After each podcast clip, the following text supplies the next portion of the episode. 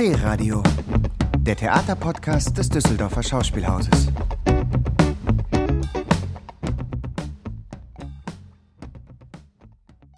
Hallo zusammen. Mein Name ist Prasanna Um. Herzlich willkommen. Wir hoffen, dass es ein schöner Abend wird. Ich kann sagen, ich habe mit allen Gästinnen Vorgespräche geführt und ich habe wirklich inspirierende, tolle Menschen hier sitzen und freue mich sehr auf das Gespräch. Ich freue mich auch, dass ihr alle, wir duzen uns ja, äh, dieser Einladung gefolgt seid, weil wir nämlich eigentlich dieses Prinzip gut bewahren können, mit den Menschen, die im Feld sind, über das Thema Bildung zu reden und nicht über sie zu reden. Das finde ich ganz toll. Wir haben eine ganz bunte Brandbreite heute hier. Und ich selber bin zum dritten Mal mittlerweile im Café Eden. Ich durfte schon mal moderieren. Ich war aber auch schon als Gästin hier, habe mich jedes Mal sehr wohl gefühlt und bin auch dieses Mal gern der Einladung gefolgt. Ich möchte auch einen Satz noch zum Café sagen. Ich finde diese äh, Orte, auch wenn er jetzt gerade leer ist, soziokulturelle Zentren, Zentren der Begegnung sehr, sehr wichtig. Wir merken es auch gerade, dass sie uns fehlen. Es sind nämlich sozusagen die letzten Orte, wo sich die unterschiedlichen begegnen. So viele Orte haben wir nicht mehr. Davon deswegen bin ich so froh, dass dieser Ort auch immer wieder mit einem besonderen Programm bespielt wird. Ihr merkt es, Sie merken es vielleicht schon. Ich ähm, adressiere meine Gästinnen mit dem generischen Femininum. Das heißt, es ist geschlechterübergreifend gemeint. Und ähm, ich versuche das auch weitestgehend beizubehalten. Ich spreche aber das Sternchen nicht aus. Also wenn ich innen sage, meine ich damit tatsächlich alle anwesenden Geschlechter. Kurz zum Ablauf. Wir Moderatorinnen dürfen ja auch immer ein bisschen organisatorisches erzählen. Wir reden erstmal miteinander. Ich stelle meine Gästinnen gleich vor. Dann besprechen wir Fragen, die wir vorher vereinbart haben oder die sich vielleicht heute ergeben, jetzt hier unter uns. Und dann dürfen Sie sehr gerne Fragen in den Chat stellen. Kirsten Hess wird später diese Fragen so ungefähr nach einer Dreiviertelstunde, vielleicht auch ein bisschen später, mir übermitteln oder direkt ins Mikro sprechen. Also notieren Sie sich die Fragen mit, schreiben Sie sie rein. Wir werden gucken, was wir, wir können wahrscheinlich nicht alles behandeln, aber einiges versuchen wir auf jeden Fall. So, wir Moderatoren dürfen ja, genauso wie die Theatermacherinnen, uns ein bisschen mit Themen auseinandersetzen. Wir dürfen Themen setzen. Und ich habe mich vor dieser Veranstaltung gefragt, was ist eigentlich damit gemeint? Democracy Lab. Ist ja ein großer Begriff, wird öfters benutzt. Was ist das? Ähm, dann habe ich erstmal ziemlich verkopfte Einleitungsformeln ähm, aufgeschrieben und dann war aber gestern Sonntag und dann war meine neunjährige Tochter griffbereit. Und ähm, dann habe ich die einfach mal gefragt, was glaubst du eigentlich, was in so einem Lab, in so einem Labor passieren muss? Und dann hat sie mich ganz erstaunt angeguckt, weil, dass ich so eine doofe Frage stelle und hat gesagt, Mama, da forscht man, wie es mit der Demokratie weitergeht. Dann habe ich gedacht, das ist eine lohnenswerte Antwort und habe dann weitergefragt, was soll denn in so einem Forschungslabor, wo an der Gerechtigkeit von Schule gearbeitet äh, werden soll, was soll man da beachten? Und jetzt zitiere ich mal Ihr Zitat. Ähm, alle Kinder sollen zur Schule gehen und alle Kinder sollen in den Sachen, in denen sie gut sind, gefördert werden. Man soll halt nicht nur auf die Sachen gucken, die sie schlecht können, sondern auf die, die sie gut können. Zitat Ende. Und ich finde, Ihre Empfehlung unterstreicht recht gut, was auf der Webseite zum Democracy Lab zu finden ist, nämlich, dass hier die Grundwerte der liberalen Demokratie beleuchtet werden, auf deren Umsetzung sich noch warten lässt. Und genau darum geht es heute. Bildung in Deutschland setzt grundsätzlich auf Chancengleichheit. Aber wie ist es darum wirklich bestellt? Und heute wollen wir nicht nur über die Auswirkungen von Corona sprechen, sondern genau darüber, was vielleicht vorher schon in der Schieflage war und nicht länger ignoriert werden kann.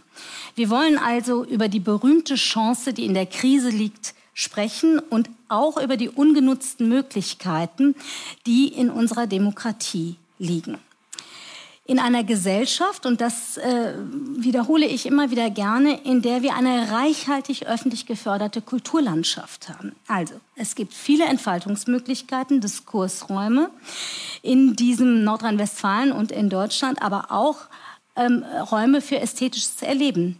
Nutzen wir die eigentlich ausreichend? Haben wir uns gefragt. Und um in einem Labormodus zu bleiben, werden wir uns dazu nicht rein jammernd austauschen, sondern vor allen Dingen lösungsorientiert. Und wir wollen eigentlich darüber reden, was geht, damit Bildung kein Glücksspiel ist und das Versprechen der Chancengleichheit eingelöst werden kann.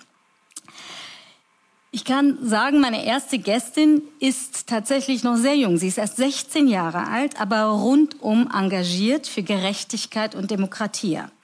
Su Ling Su ist Schülersprecherin des Geno-Fefer-Gymnasiums in Köln-Mühlheim und sie vertritt ihre Schule bei der Bezirksschülerinnenvertretung in Köln. Sie trägt also dort vor allen Dingen gegenüber der Stadt Köln die Anliegen der Schülerschaft vor. Ähm, darüber hinaus bist du, glaube ich, auch noch ziemlich viel in Jugendverbänden und Organisationen vertreten und du bist im Vorstand der Landesschülerinnenvertretung Nordrhein-Westfalen. Ich zitiere. Schule sollte ein Ort sein, an dem ich mich individuell entfalten kann, ein Ort, wo ich mich selbst und auch andere entdecken kann. Doch unser jetziges Schulsystem verlangt von uns, unsere individuellen Bedürfnisse und Wünsche in den Hintergrund zu stellen, damit wir einen gerechten Beitrag zur Gesellschaft leisten können. Zuling geht Themen wie Rassismus und Diskriminierung aktiv in ihrer Schule an und findet, dass, man sich dass sich insbesondere in der Oberstufe zeigt, dass sich dieses Engagement lohnt. Sie sagt, wir können hier eine deutlich angestiegene Toleranz feststellen. Die Auseinandersetzung über Themen wie Identität, Rassismus, Demokratie ist absolut wichtig. Und im Kontext von Corona wünscht sie sich insbesondere endlich ernst genommen zu werden mit den Forderungen der Landesschülerinnenvertretung. Liebe Suling, ihr habt ja ein sogenanntes Top-Top-Prinzip, hast du mir gesagt, äh, im Vorgespräch. Ähm, das wird sogar von den Gewerkschaften, glaube ich, benutzt.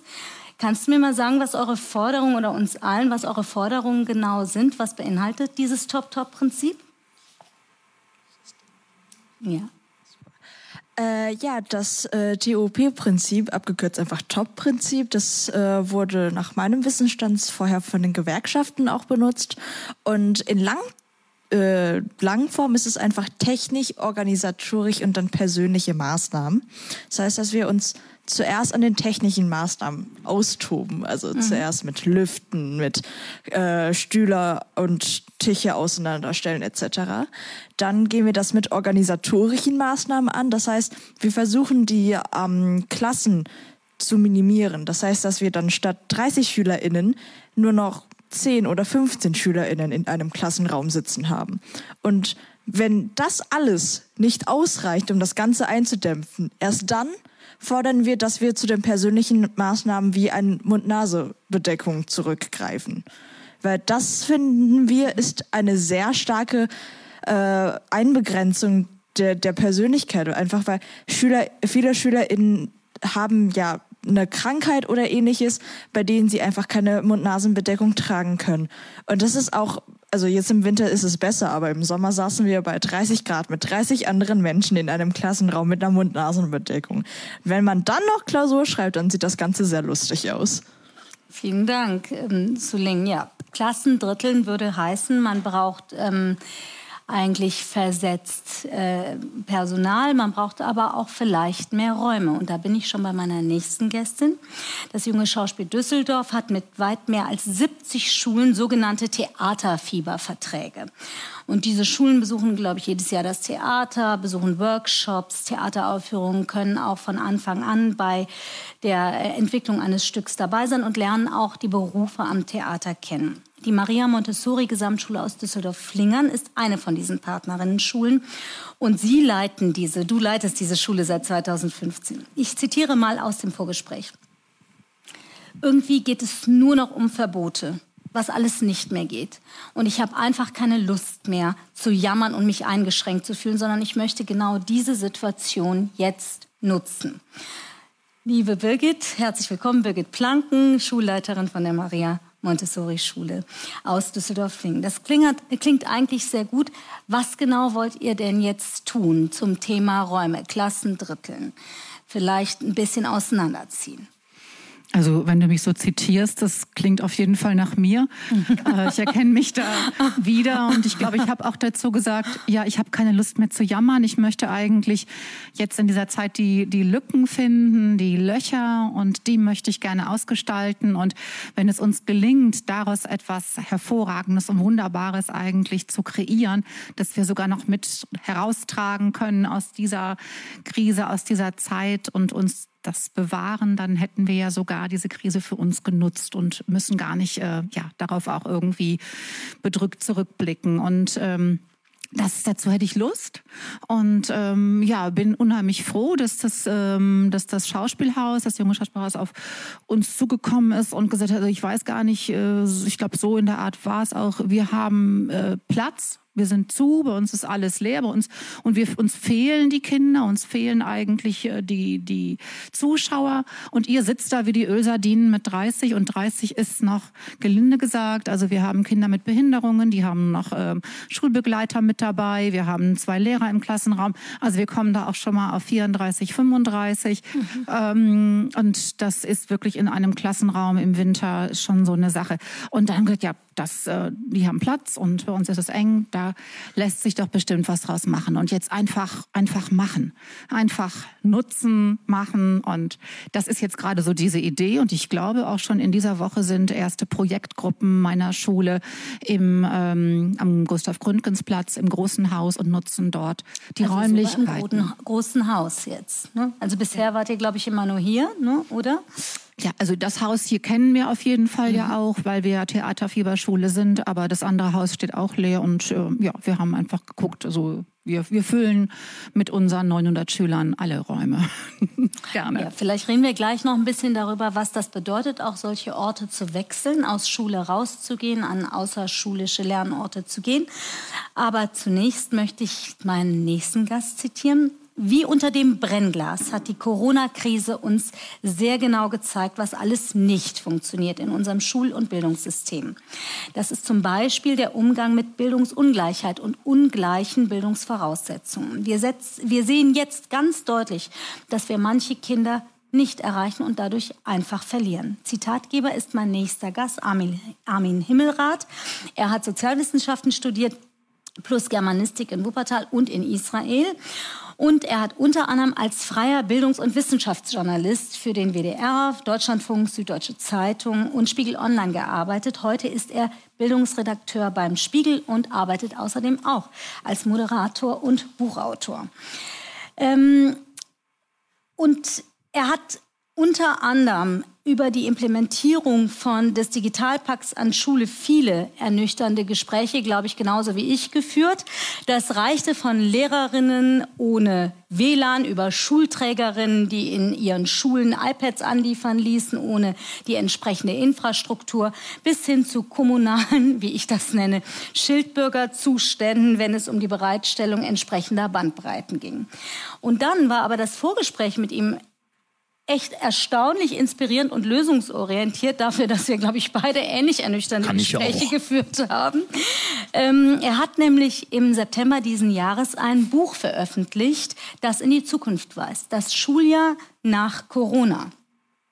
Und da schildern Eltern, Expertinnen, Lehrkräfte und Betroffene, was sie während der Krise erlebt haben und was sie aber auch daraus ableiten, also was für Forderungen, was für Empfehlungen. Ich habe es leider noch nicht gelesen, aber wir haben uns ziemlich viel darüber unterhalten. Ähm, allen ist der Wunsch nach einer Perspektive, nach Alltag und Gewohnheit gemein. Und auch danach, und das finde ich einen ganz wichtigen Punkt, dass Schule wieder berechenbar wird und vor allen Dingen auch verlässlich. Wie weit sind wir davon noch entfernt, Armin? Ja, wir haben das Buch konzipiert so im April, Mai in der mhm. ersten Phase der Schließung oder als das gerade zu Ende ging, der Schulschließung. Dann haben wir gedacht, hm, wenn es im August rauskommt, sind wir schnell und dann hoffentlich ist noch einiges davon aktuell. Es ist dann Anfang September erschienen. Jetzt haben wir naja, fast Ende November und es ist noch genauso aktuell leider wie im Mai. Also aus meiner mhm. Sicht hat sich ganz, ganz wenig getan. Ähm, jetzt ist natürlich auch mein Beruf als Journalist, dass äh, ich sehr viel darüber schreibe, über Dinge, die nicht funktionieren, Dinge, die Probleme mhm. bereiten, Dinge, die schwierig sind. Ähm, das Buch richtet sich aber oder geht in eine andere Richtung. Es hat tatsächlich, äh, ich habe es äh, herausgegeben zusammen mit einer äh, Medienpädagogin Julia Eckbas, ähm, es richtet sich sozusagen danach, dass wir sagen, wir wollten eigentlich so ein, so ein Lesebuch machen, wo 14, 15 gute Ideen drin vorkommen mhm. von Menschen, die sagen, wir nutzen genauso, wie du das gesagt hast, wir nutzen diese Krise und, und gucken, wo sind die Freiräume. Und da entwickeln wir uns jetzt mal rein und dann schauen wir, was passiert. Und da haben wir ganz ermutigende Berichte und Beiträge bekommen aus ganz unterschiedlichen Perspektiven. Und ähm, das macht dann tatsächlich auch mal Spaß und nicht immer nur darüber zu schreiben, was alles nicht geht. Ja, das äh, finde ich auch. Gute Ideen brauchen wir auf jeden Fall in dieser Zeit und gute Ideen hat mein nächster Gast auf jeden Fall auch. Er ist ein Regierungsbeamter. Ich finde, das ist schon ein beeindruckendes Wort und er hat auch einen beeindruckenden Weg gemacht. Es gibt ehrlich gesagt so viel über ihn zu sagen, dass man nicht so genau weiß, wo man anfangen soll. Ähm, ein, ich steige mal mit dem, mit dem Extremsten ein. Die Wahrscheinlichkeit der schiefen Bahn war relativ hoch. Das hat er mir ganz deutlich gesagt. Und ähm, er ist nämlich als Schüler in, auf einem Gymnasium in Oberhausen erstmal abgeschult worden. Das finde ich schon ein Wahnsinnswort im Kontext von Bildung, abgeschult werden. Dann war er erstmal auf der Hauptschule in einem recht desorientierten Umfeld mit seinen Kumpels und dann gab es den herkunftsdeutschen Schulleiter, den berühmten Herrn Pieper. Das sagt er aber auch genauso. Deswegen, Herr Pieper, ich hoffe, Sie gucken zu. Ähm, ähm, und der hat Folgendes gesagt. Er hat gesagt, so, okay, das Sozialverhalten müssen wir noch mal in den äh, Griff bekommen, aber mit den recht ordentlichen Leistungen könnten wir doch mal auf Kurs Abitur gehen. Das finde ich auf der Gesamtschule. Warum erzähle ich das alles? Ne, das ist natürlich sehr anekdotisch. Ich habe auch die Erlaubnis von Suat Yilmaz, das zu erzählen. Ähm, dieser Lebensweg zeigt die wichtige Bedeutung von Potenzialorientierung, Mentoring, nicht unwichtig, und auch der Unterstützung innerhalb und außerhalb des Schulsystems. Suat Yilmaz hat Sozialwissenschaften studiert in Bochum, gemeinsam mit Aladin Mafalani, der das Buch ähm, Mythos Bildung und ähm, äh, geschrieben hat und auch mit der Staatssekretärin im Integrationsministerium Serap Güler. Also die drei waren zeitweise, glaube ich, ein dicker Pott. Zumindest sind sie es jetzt manchmal, wenn sie sich auf Podien wieder treffen. Suat Yilmaz ist Leiter der landesweiten Koordinierungsstelle Kommunale Integrationszentren LAKI NRW, die insgesamt, und das ist bundesdeutsch wirklich einzigartig, 54 Einrichtungen umfasst. Hier gibt es Angebote für Kinder und Jugendliche mit Einwanderungsgeschichte, die Bildungschancen verbessern sollen. Er hat 2011 das NRW Talent Scouting an der Westfälischen Hochschule in Gelsenkirchen gestartet. Und da zitiere ich jetzt auch, Integration hat auch etwas mit Emotionen zu tun, insbesondere mit Erfolg. Man ist als Mensch, der in dieses Land kommt oder dessen Eltern andere Wurzeln haben, häufig zunächst so weit weg von der Mehrheitsgesellschaft, dass man es als Erfolg verspürt, wenn man ein Stück weit in ihre Richtung geschwommen ist. Suat, Aladdin sagt ja in seinem Buch Mythos Bildung, es ginge gar nicht um Bildungschancen, sondern um die Milieus. Im Grunde entscheide sich die soziale Gruppenzugehörigkeit schon im Kindergarten. Alle nicken. Warum ist das so schwer, in die Richtung der Mehrheitsgesellschaft zu schwimmen? Wiegt die Last des Settings, in das man reingeboren wird, so schwer? Ich glaube, ähm, das habe ich natürlich sehr pauschal gesagt. Ich glaube, das ist nicht für alle Menschen gleich schwer, die eine Zuwanderungsgeschichte haben. Da hat tatsächlich auch der kulturelle Background eine Rolle. Ich glaube, der äh, persische Arztsohn äh, mit der, äh, was weiß ich, äh, Mama, die äh, Literaturwissenschaften studiert hat, mhm. kann es ein bisschen einfacher sein. Ähm, und das hat tatsächlich mit dem kulturellen Kapital, dem sozialen Kapital zu tun. Ähm, und das haben nun mal nicht alle. Äh, die meisten Menschen mit Zuwanderungsgeschichte kommen eben nicht aus einer akademischen Familie, kommen nicht aus ich sag mal, sozial äh, starken Netzwerken. Das ist einfach so. Und, ähm, aber ich sage auch gleichzeitig, viele junge Menschen aus der Mehrheitsgesellschaft, also sogenannte autochtone äh, deutsche mhm. Menschen, sind auch nicht integriert. Die mhm. haben auch nicht die Möglichkeit, ins Theater zu gehen. Die sind von der Mehrheitsgesellschaft genauso weit weg. Und deswegen bin ich immer so hin und her gerissen. Wenn ich über das Thema Integration rede, geht es mhm. natürlich, beim, beim, ersten, beim ersten Blick geht es immer darum, Neuzugewanderte oder Menschen, die so wie ich als Gastarbeiter hingekommen sind. Aber eigentlich geht es doch darum, Teilhabechancen zu haben. Mhm. Unabhängig von seiner Herkunft in diesem Land auch mitmachen zu dürfen. Darum geht's. Und deswegen glaube ich, äh, muss man den, diesen ganzen Diskurs, diesen ganzen Begriff Integration öffnen und Bildung spielt eine Rolle.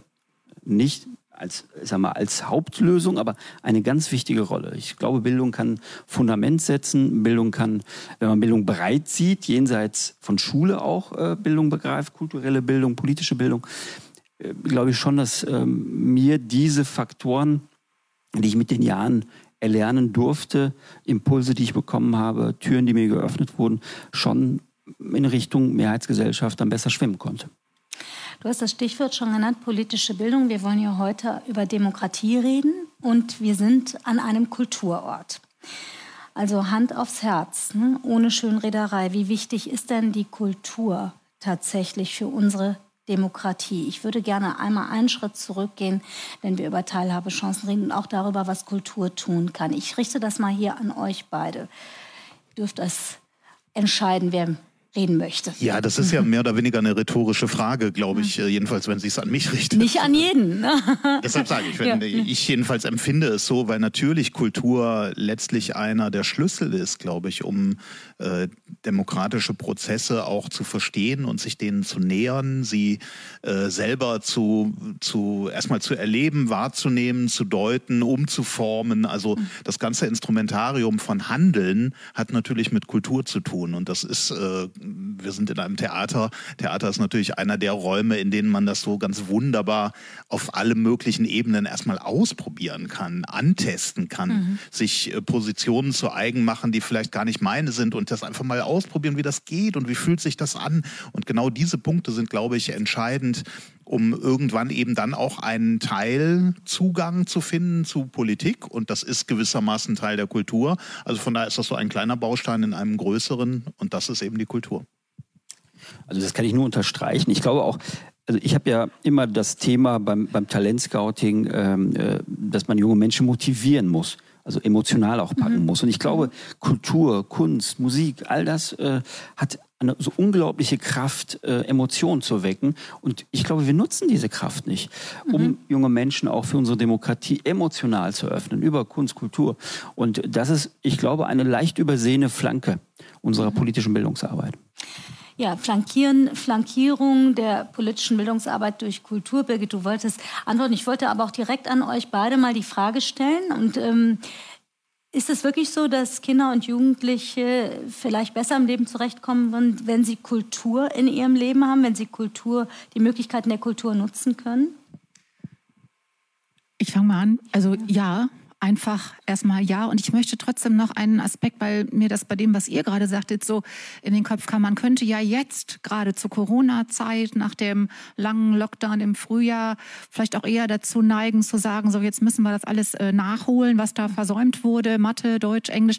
Und ich bin eher Verfechterin dafür, dass ich sage, jetzt, jetzt bitte Kultur, jetzt ins Theater gehen, jetzt auch ins Museum gehen, jetzt die anderen Dinge reinholen, um, um wirklich den Kindern die Möglichkeit zu geben, auch sich äußern zu können, ähm, Aspekte, Facetten ähm, ihnen anzubieten, die ihnen, das sind ja Kinder, in dieser Situation vielleicht ja, die sie gar nicht verstehen können.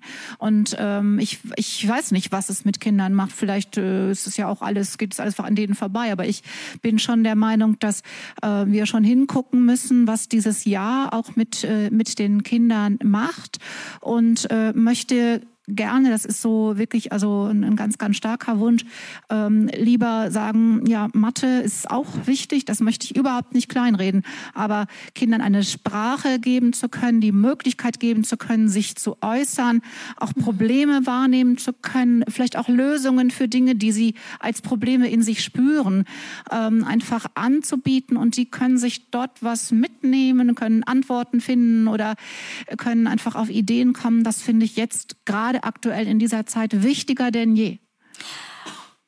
Ich würde mich dem sehr gerne anschließen, aber ich gehe jetzt direkt das Wort weiter zu Ling. Nach drei Doppelstunden Philosophie ist unser Kurs zu einem Entschluss gekommen. Kultur ist die zweite äh, Welt, die zweite Umwelt des Menschen. Und ich kann da auch nur meine Unterschrift darunter setzen, weil Kultur fängt für mich schon in dem Moment an, wo ich aus meinem Bett steige mit einem Bettlaken, das nicht unbedingt in Deutschland hergestellt wurde.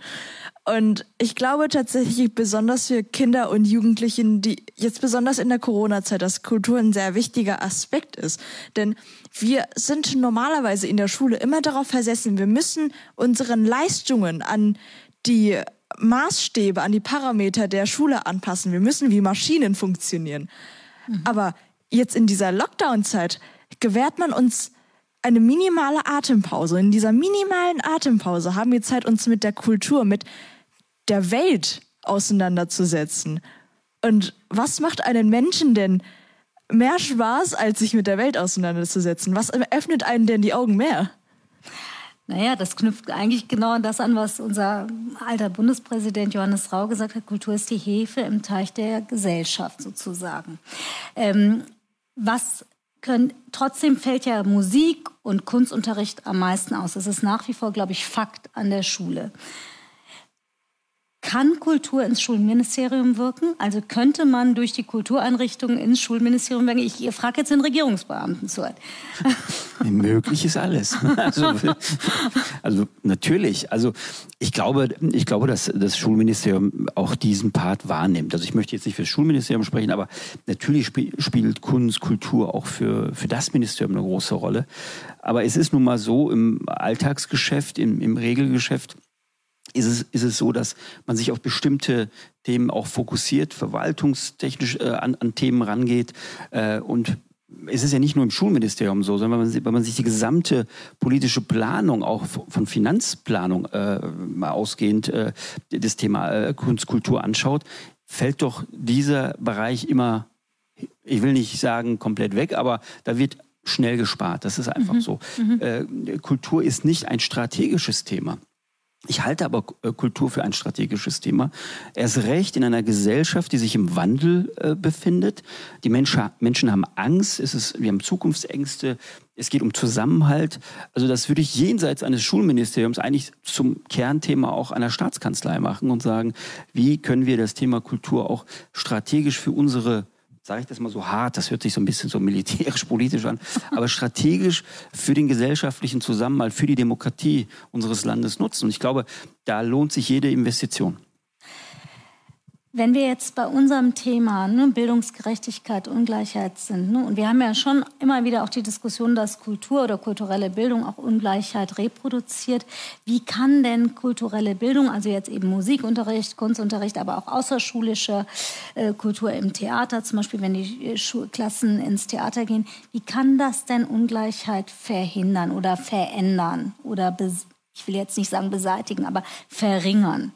Naja, je mehr wir davon sozusagen in Schule nicht stattfinden lassen, desto stärker ist der Einfluss dessen, was Kinder als Bildungserbe aus ihren Familien mitbringen. Und das heißt für mich im Umkehrschluss, wir müssen natürlich eigentlich jetzt hergehen und eben nicht zu einem Punkt kommen, dass wir sagen, hu, uns fehlen da drei oder vier oder fünf Monate Unterricht und wir begrenzen jetzt mal auf die sogenannten Hauptfächer und ballern alles durch, was an Mathe, Deutsch und Fremdsprachen da ist und alles andere lassen wir unter den Tisch fallen, sondern ich würde sogar andersrum gehen und sagen, lass uns diese Fächer mal weglassen und wir fangen mhm. mal an mit Kunst, Musik, Philosophie, Ethik, Latein.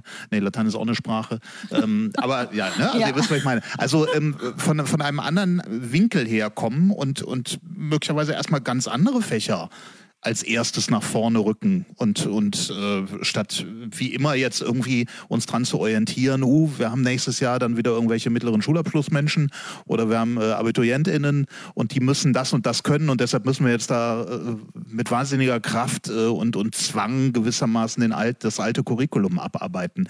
Das bringt, glaube ich, überhaupt nichts.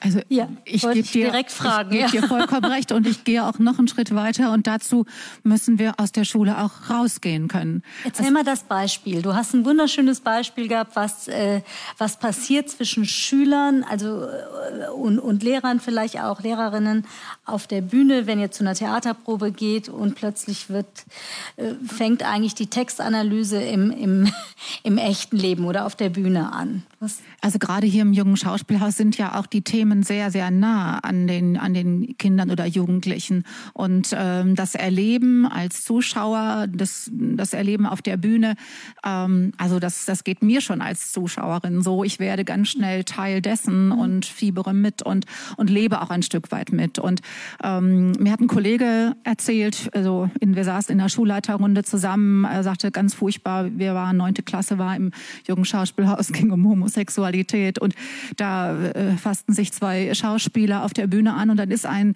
ein muslimischer Junge aufgesprungen aus dem Zuschauerraum auf die Bühne gerannt und wollte diese beiden Jungen auseinanderreißen. Und ich so, also toll, wenn Theater sowas doch schafft, dann, dann habe ich es doch, dann kann ich dann, dann ist Schule wieder als nächstes dabei. Dann können wir in der Schule natürlich genau das thematisieren und gucken und was macht das mit unserer Gesellschaft und was ist da mit dir passiert. Also, Diskursraum. Also, das, ne? ist, das eröffnet Diskursräume, ja. sowas in der Schule hinzukriegen. Ähm, also das kann uns ganz schlecht nur gelingen. Also da weiß ich nicht, was ein Lehrer also veranstalten müsste, um so eine Aufmerksamkeit von, von Schülern zu bekommen, wie das automatisch im Theater gelingt. Zuling nickt schon. Genau. Kann das in der Schule gelingen oder muss man dafür aus der Schule raus? Ich glaube, also im jetzigen Schulsystem klappt das auf gar keinen Fall. Nope, das funktioniert so nicht. Aber ich denke, dass ähm, wenn man in der Zukunft das ganze System mal ein bisschen umstrukturieren würde, die SchülerInnen nicht unbedingt darauf äh, drillt, einen Teil zur Gesellschaft zu leisten, sondern sich, wie gesagt, individuell zu entfalten, dann könnte das eine Möglichkeit werden. Also ich finde, unsere Schule ist ja schon, schon ziemlich weit. Wir haben äh, einen eigenen Theatergang, einen Profilkurs bieten wir für die äh, neuen Fünftklässler an bei denen sie sich austoben können. Und ich mhm. glaube, dass das ist der Punkt, den wir brauchen. Wir dürfen uns nicht nur auf Mathe und Deutsch fokussieren. Ich meine, ist wichtig für die Gesellschaft, aber was nützt mir das im Nachhinein, wenn ich damit doch gar nichts zu tun haben will? Was ist, wenn ich lieber äh, Journalist werden will und durch die Welt reisen will? Ich meine, klar nützt mir dann Deutsch, aber brauche ich nicht eher diese Bandbreite, diese Weltoffenheit, die mir eben durch das Theatrische beziehungsweise durch die ganze Kultur beigebracht wird? Ich persönlich finde, Schule ist viel zu sehr darauf gedrillt, dass die SchülerInnen einen Beitrag zur Gesellschaft leisten sollen. Aber das, das kann in meinen Augen auf langfristiger Basis nicht mehr so gut funktionieren wie jetzt. Ihr wollt ja eigentlich auch, dass euer Beitrag draußen gehört wird, also auch bei den politischen Entscheidungsträgern. Ich frage dazu gleich nochmal, ich würde gerne noch einmal zu dem Thema Raum, weil wir darüber gerade gesprochen haben. Ich meine, ihr seid, deine Schule ist ungefähr, ich glaube, dreieinhalb bis fünf Minuten Fußweg vom Schauspiel Köln entfernt. Ne? Die Räume stehen leer gerade. Da wird nicht, also da wird gerade nicht aufgeführt.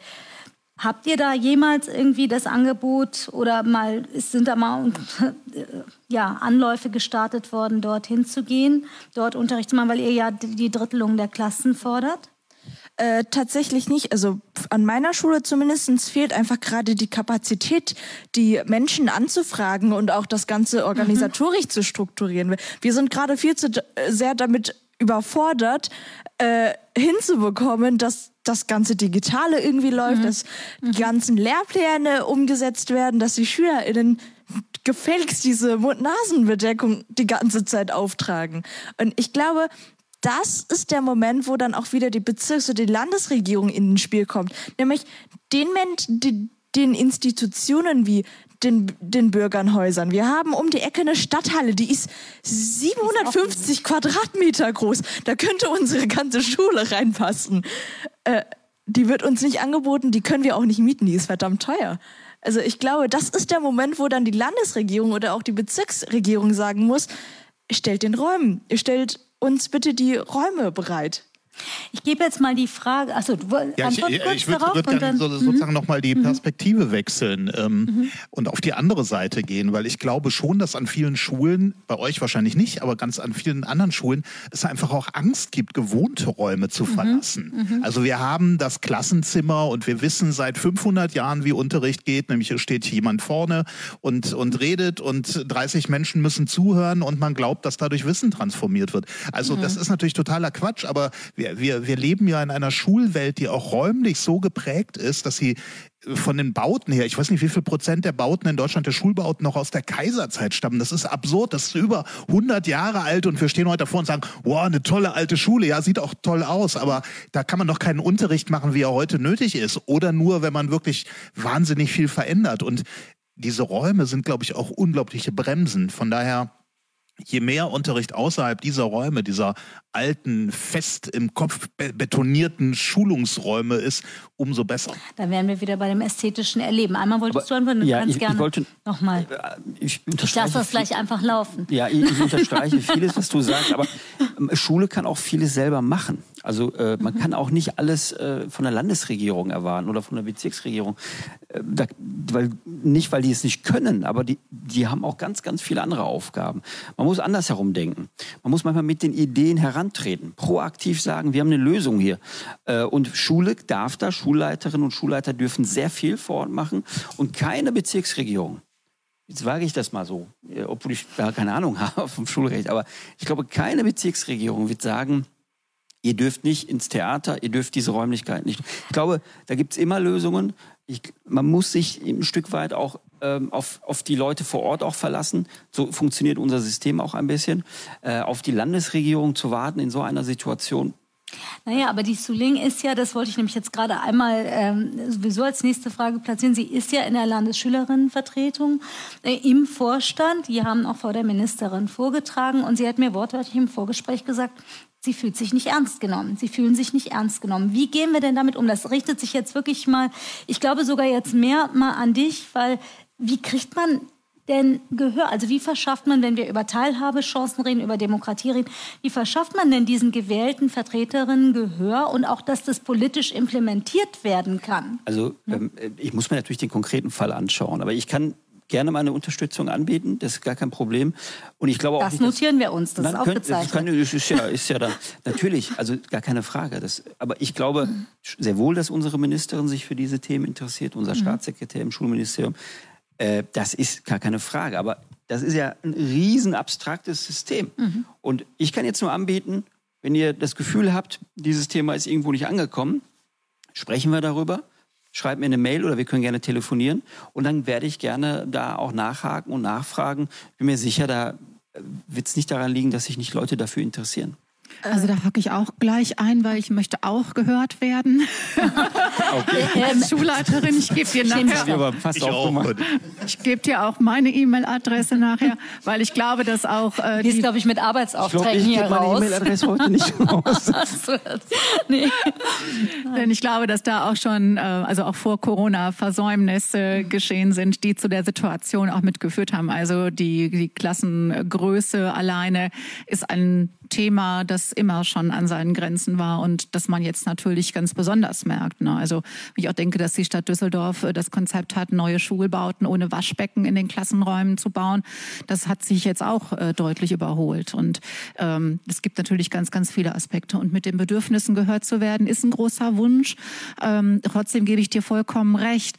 Ähm, das kann nicht alles äh, von oben her gelöst werden. Aber ähm, ich bin schon in der Lage, mit meinem Team zusammen wirklich genau diese Lücken und Löcher und Chancen zu entdecken, die mir gegeben werden und die dann zu gestalten, das auch zu tun. Das ist eigentlich die Kunst. Und das jetzt in einer Zeit, die sehr, sehr angstbesetzt ist. Auch Schulen haben im Moment Angst.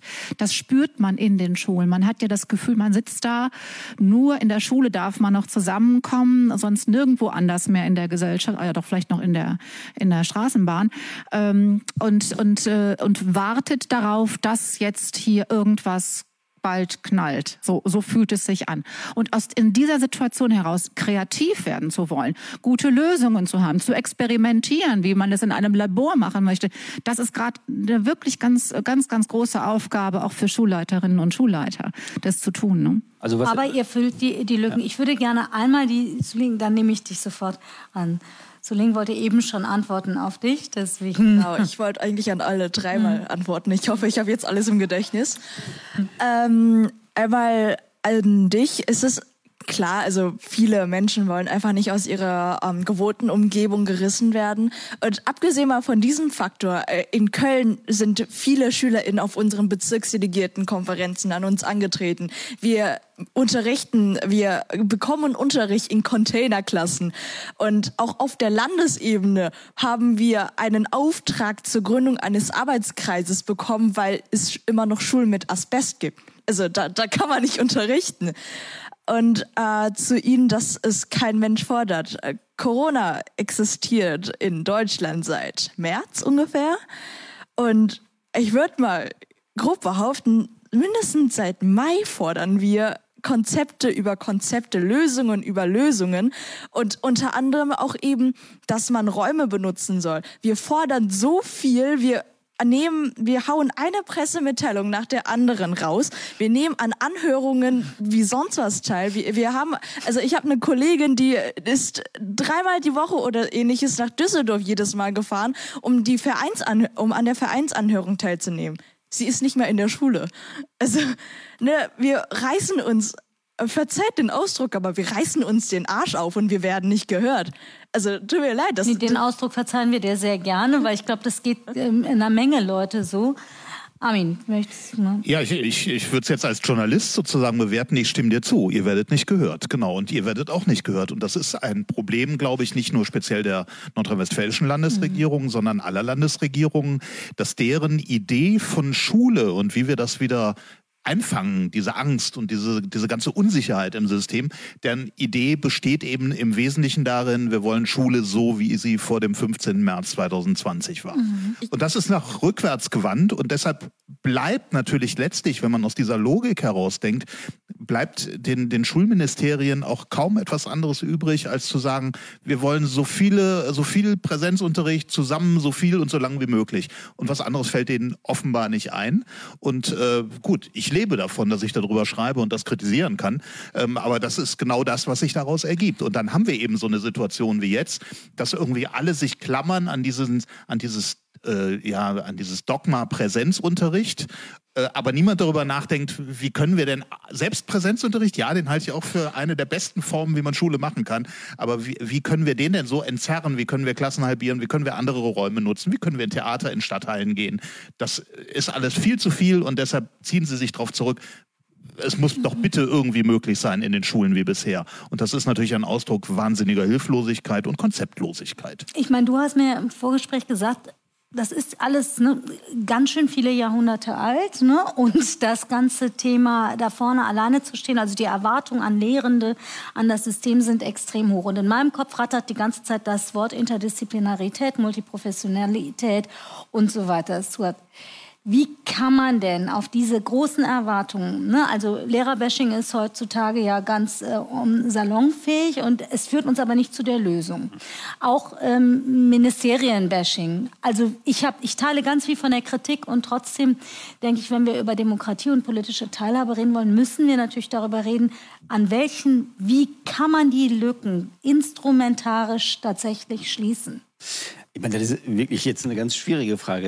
Ich glaube, da mhm. müsste ich jetzt ich zwei Stunden reden und hätte immer noch keine mhm. Antwort. Mhm. Äh, aber ich möchte gerne trotzdem drauf eingehen. Also ich finde es, ich kann es absolut nachvollziehen, wenn man das als junger Mensch das Gefühl hat, man wird nicht gehört. Und ich glaube, dass die jungen Menschen den Preis auch zahlen, einen sehr hohen Preis zahlen für das, was jetzt gerade passiert. Aber am Ende ist es tatsächlich mega schwierig, mega kompliziert. Schule ist ein Riesenapparat. Ich habe es äh, schon mehrfach gesagt. Das ist ein, ich glaube, wir haben, ich weiß nicht, äh, 190.000 Lehrkräfte. Wir haben über 6.500 äh, Schulen. Diesen Tanker so zu lenken, ist verdammt schwierig. Aber dennoch sollte immer der Anspruch sein, einer jeden Landesregierung zuzuhören und versuchen, darauf zu reagieren. Deswegen biete ich dir jetzt nochmals an, als, also als wirklich kleines Licht, nicht das Schulministerium, ich darf nicht fürs Schulministerium sprechen, aber zumindest als Mensch, der in dem System arbeitet, mich damit zu befassen. Das habe ich dir versprochen, das mache ich. Das andere ist, was ich total spannend finde, ist, dass, ich sag mal, in der, ähm, im Felde sozusagen Menschen dann in der Umsetzung Ideen entwickeln. Das mit dem Theater, als du das erzählt hast, habe ich gesagt, ey, was eine geniale Idee. So, so einfach. So, manchmal braucht man eben die Impulse von außen die Kritik von außen, um das System zu verändern. Und deswegen würde ich das zum Beispiel auch gerne mitnehmen und sagen, wir machen das vielleicht noch ein paar andere Schulen. Wir haben ja auch Schulen, wo die Fenster nicht aufgehen, wo es durch die Decke tropft und so weiter. Vielleicht können wir diese Infrastruktur auch nutzen. Und gleichzeitig uns gegenseitig auch befruchten. Es geht ja nicht nur darum, dass Schülerinnen und Schüler davon profitieren, sondern der Sektor, der Theatersektor profitiert davon und die äh, Kolleginnen und Kollegen im Schulsystem profitieren äh, auch davon, andere Menschen in einem anderen äh, Berufszweig auch zu erleben, wie sie mit den Schülerinnen und Schülern umgehen. Das, was du als, als Frage stellst, das ist ja die, die Kernfrage eigentlich.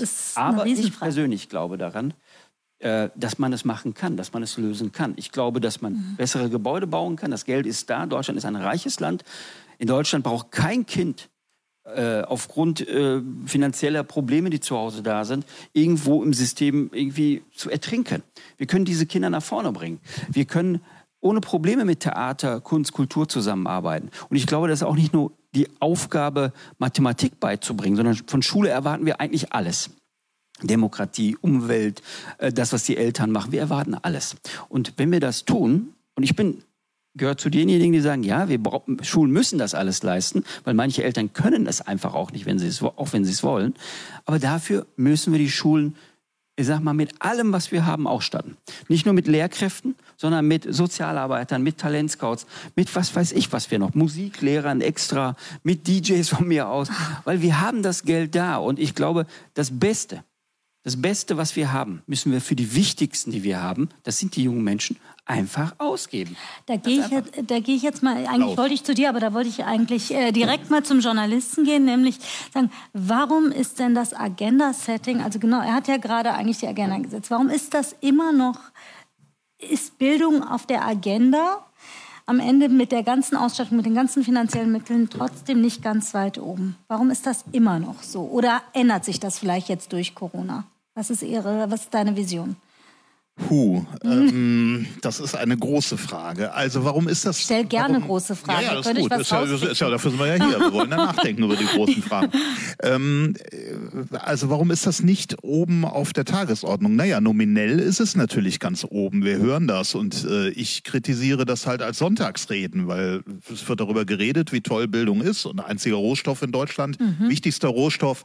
Aber wir sehen eben, dass äh, Bildung und Schule nicht als systemrelevant wahrgenommen werden in dieser Krise. Mhm. Vielleicht mal so benannt, aber von, der, von dem, was zum Beispiel allein finanziell dort reinfließt, sind wir davon weit entfernt. Fünf Milliarden für den Digitalpakt sind irgendwann versprochen gewesen. Ist jetzt ein bisschen aufgestockt. Ich weiß, wir sind jetzt bei sieben ungefähr. Verteilt allerdings auf fünf Jahre. Lufthansa kriegt neun in einem Jahr. Also das, das macht einfach die Verhältnisse deutlich. Ja? Wobei also, ich glaube, es geht ja da, also um da einen Schritt zurückzugehen, ich glaube, da geht es ja um die Handhabbarkeit der Mittel auch. Ne? Naja, also das ist ne? natürlich eine schnelle Ausrede. Schule, also ne? erstmal müssen, nein, wir, müssen wir die Bereitschaft Schulen. haben, äh, die, diese Mittel tatsächlich auch wirklich wirklich ins System reinzuschießen und zwar mit aller Macht. Mhm. Und dass diese Bereitschaft ist bei Bildung deutlich weniger ausgeprägt als in anderen und dann müssen wir uns nicht wundern, wenn das nicht so weit oben landet. Also, äh, wir haben natürlich das Problem, dass, dass Verwaltung auch in der Lage sein muss, diese Mittel abzurufen und zu bearbeiten und das ist wir haben, sicherlich also jetzt bei der Infrastruktur, bei der Infrastruktur von Schulen hat das Land, also Gebäudebau und so Neubau, ganz viel Geld auch, ich sag mal, bereitgestellt. Wir haben aber nicht genügend Firmen, die das ausführen können wir, wir kommen eben nicht an die Firma dran, die das dann, was weiß ich, in ein oder zwei Jahren bauen kann. Das Geld ist da. Also es ist nicht so einfach damit getan, dass man sagt, wir machen aus dem 5 Milliarden 7 Milliarden, sondern es, das ganze System muss das ja... Das meinte ich auch mit der Handhabbarkeit. Das hat nicht? natürlich auch damit zu tun, mhm. dass, dass Schule, äh, also eure Schule mhm. wird ausgestattet, ich weiß nicht, wer bei euch Schulträger oder Schulträgerin ist, Stadt genau, Düsseldorf, genau, genau, äh, die, die ist sozusagen für die Gebäude und die Technik zuständig. Fürs Personal ist das Land zuständig. Jetzt gibt es irgendwie Sondermittel vom Bund, die aber nach Länder uh, äh, spezifischen Kriterien verteilt werden. Das System ist absurd vielfältig und, und kompliziert ja, und verworren, natürlich, dass natürlich wir an der Stelle auch gar nicht die Chance haben, mhm.